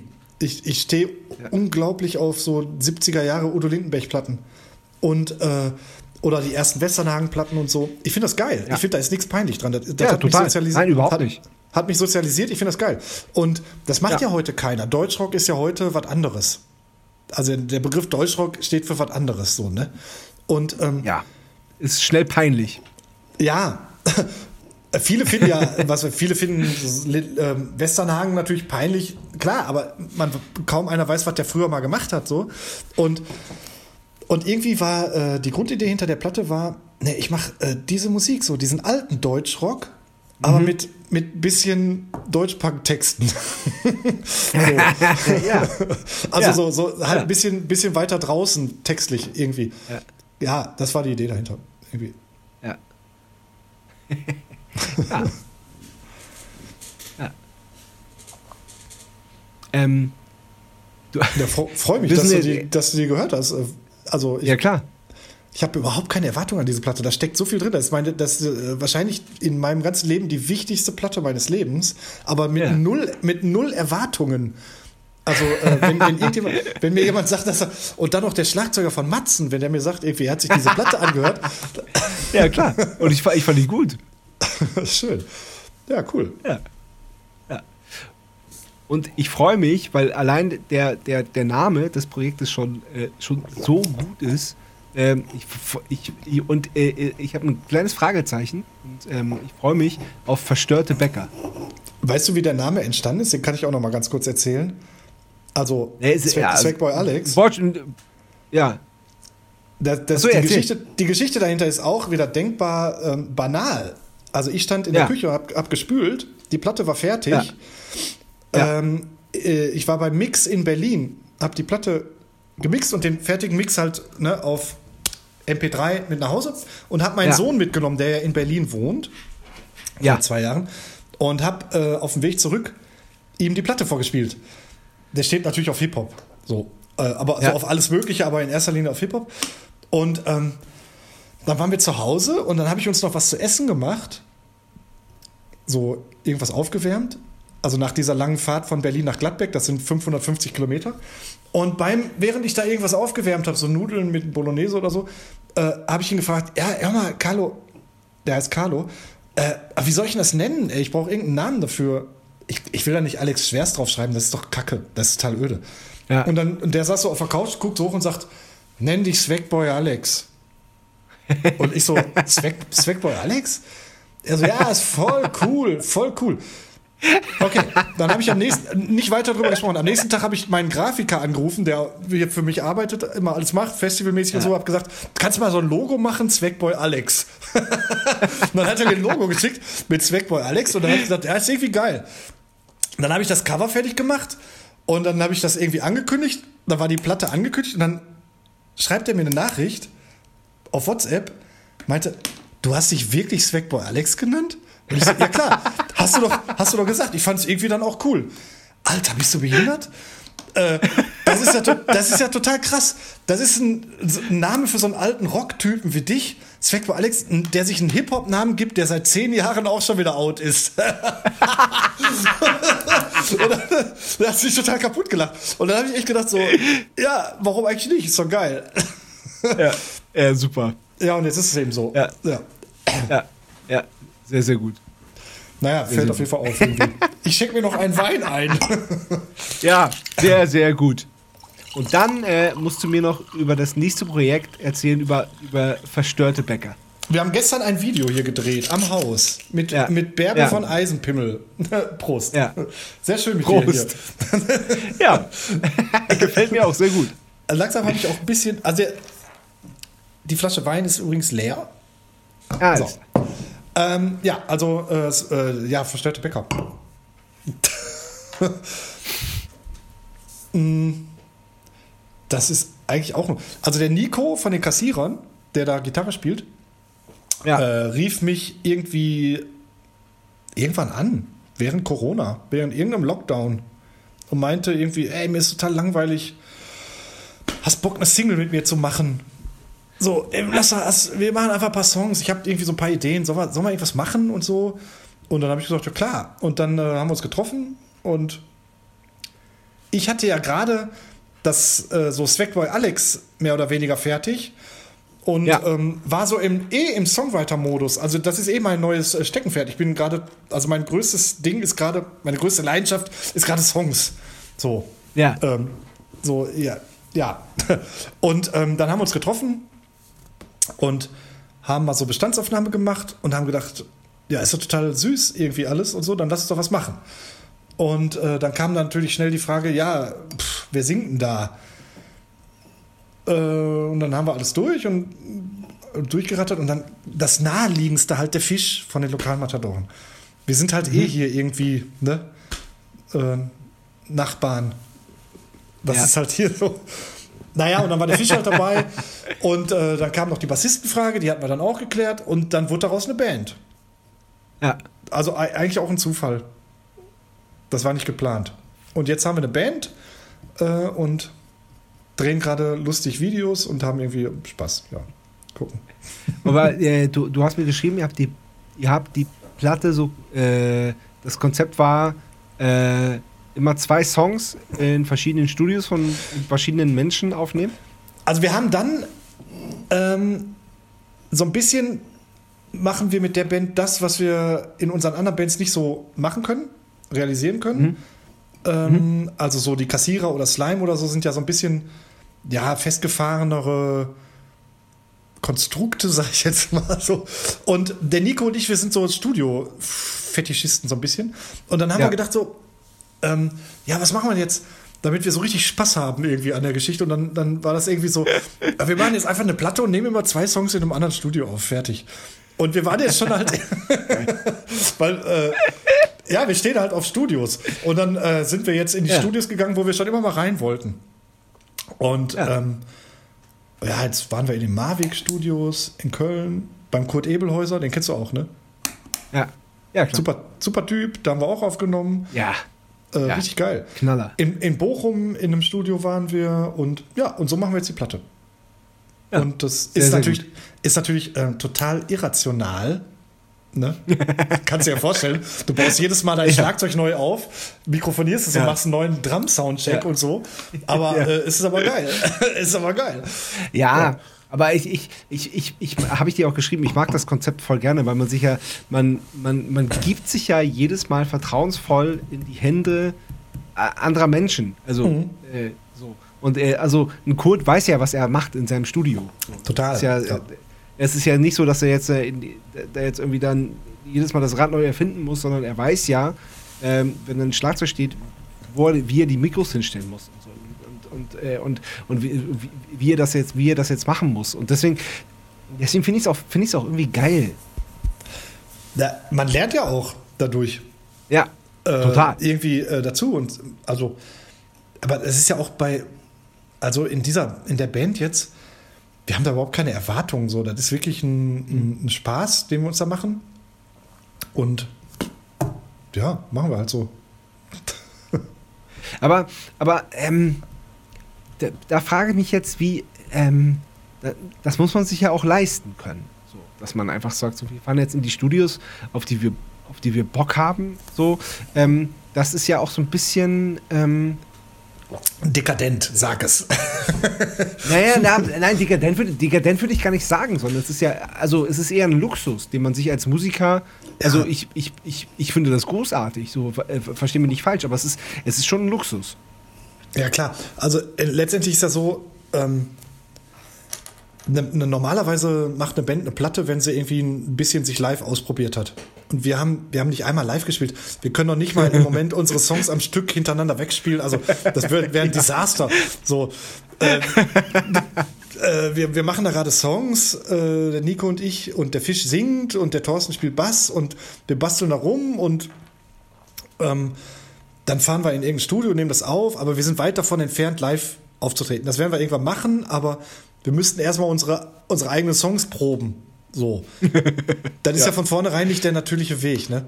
Aber ähm, ja, im, im Prinzip äh, haben wir da jetzt gerade, also das ist, wir, wir haben da eher reingesteckt als also das ist wirklich ja mit dem leisten können Ja, im Prinzip sind wir da ganz schön im Minus mit der Band, muss man so sagen. Ja. Ja. Ja. Aber Ja, aber das, aber das muss, aber das, das muss man sich ja, und das meine ich, das muss, das muss man sich ja leisten können. Aber ihr habt halt Bock drauf und das, das, das, das ist es halt. Und deswegen macht ihr das halt einfach. Und das finde ich ja dann auch schon wieder total gut. Aber so ein bisschen ist mir, also diese Band ist so ein bisschen ähm, bezeichnet dafür, dass der Nico und ich, wir kennen uns seit ganz vielen Jahren. Der Fisch und ich auch. Ich habe ja auch bei den Lokalmatadoren letztens gespielt. Da, da helfe ich gerade aus. So, Ja. was, für- was für mich, also Herzensangelegenheit, da auf der Bühne Ja. zu sitzen bei den Lokalmatadoren. Wir haben zweimal geprobt und dann, äh, ich kenne aber sowieso das ganze Programm äh, in- und auswendig. So. Ja. Aber, man, aber du weißt ja, als Drummer weiß ja, man kennt einen Song, aber man weiß nicht, wie fängt der eigentlich an? So, mache ich da bum bum oder Ja, bum bum? ja, ja, wenn man nicht, wenn man nicht bewusst Weil- weil- jetzt mal, weil- ja, Ja, klar. War, war, die, war die zweite Strophe jetzt Hälfte oder doppelt? Oder war, Ja, gab's den C-Part? Was diese- diese war der jetzt Halftime? Wie war das nochmal? ja, und, ja, genau. Und wir haben da, und ich, ich spiele gerade bei den Lokalmatadoren, wir haben dann zweimal geprobt und ich sitze da mit so ein paar Zetteln und so, voll Ja, unpunk. ja. Aber ist für mich so richtig, oh wow, wie geil ist das denn? Und so. Ja, und, ähm, aber das sind so, so Typen, wir laufen uns ja hier eh ständig über den Weg und jetzt machen wir eine Band Ja. zusammen und das ist so, das, eigentlich ist es gar nichts Neues. Das ist einfach, ja, jetzt Ja. machen wir halt mal irgendwie gerade eine Band zusammen. So, ja, pff, ja. Ja. Also so, so fühlt sich das irgendwie an, so ein bisschen. Ähm, Ja. Und äh, ich meine, ich habe total Bock, wenn wir irgendwann live spielen, mal gucken, was da so passiert. Aber Ja, Naja. klar. ja. Ja. ja, sehr gut. Äh, lieber Alex, ich habe das Gefühl, wir könnten jetzt noch äh, stundenlang weiterquatschen. Und das sollten wir auch definitiv äh, irgendwann tun, wenn wir uns dann äh, hoffentlich bald mal in echt sehen. und Nicht über so einen blöden, verzögerten Computerbildschirm. Und äh, hoffentlich. würde an dieser, ja, muss, würde an dieser Stelle sagen, äh, vielen Dank für das wirklich, wirklich tolle, erfrischende und ich finde auch überraschende Gespräch. Ähm, ja, ich, würde ich, würde ich an dieser Stelle einfach da, Danke sagen und wir führen das an anderer Stelle fort. ja, vielen Dank für die Einladung. Ich fand das äh, sehr gut. Sehr, ich habe die Flasche gerne. Wein äh, geleert in der Zeit. Und, ja. Sehr gut. Sehr cool. Vielen Dank, Alex. Dank dir. Bis bald. Bis bald. Tschä. Tschüss. Das war Bum Zack. Bis zum nächsten Mal.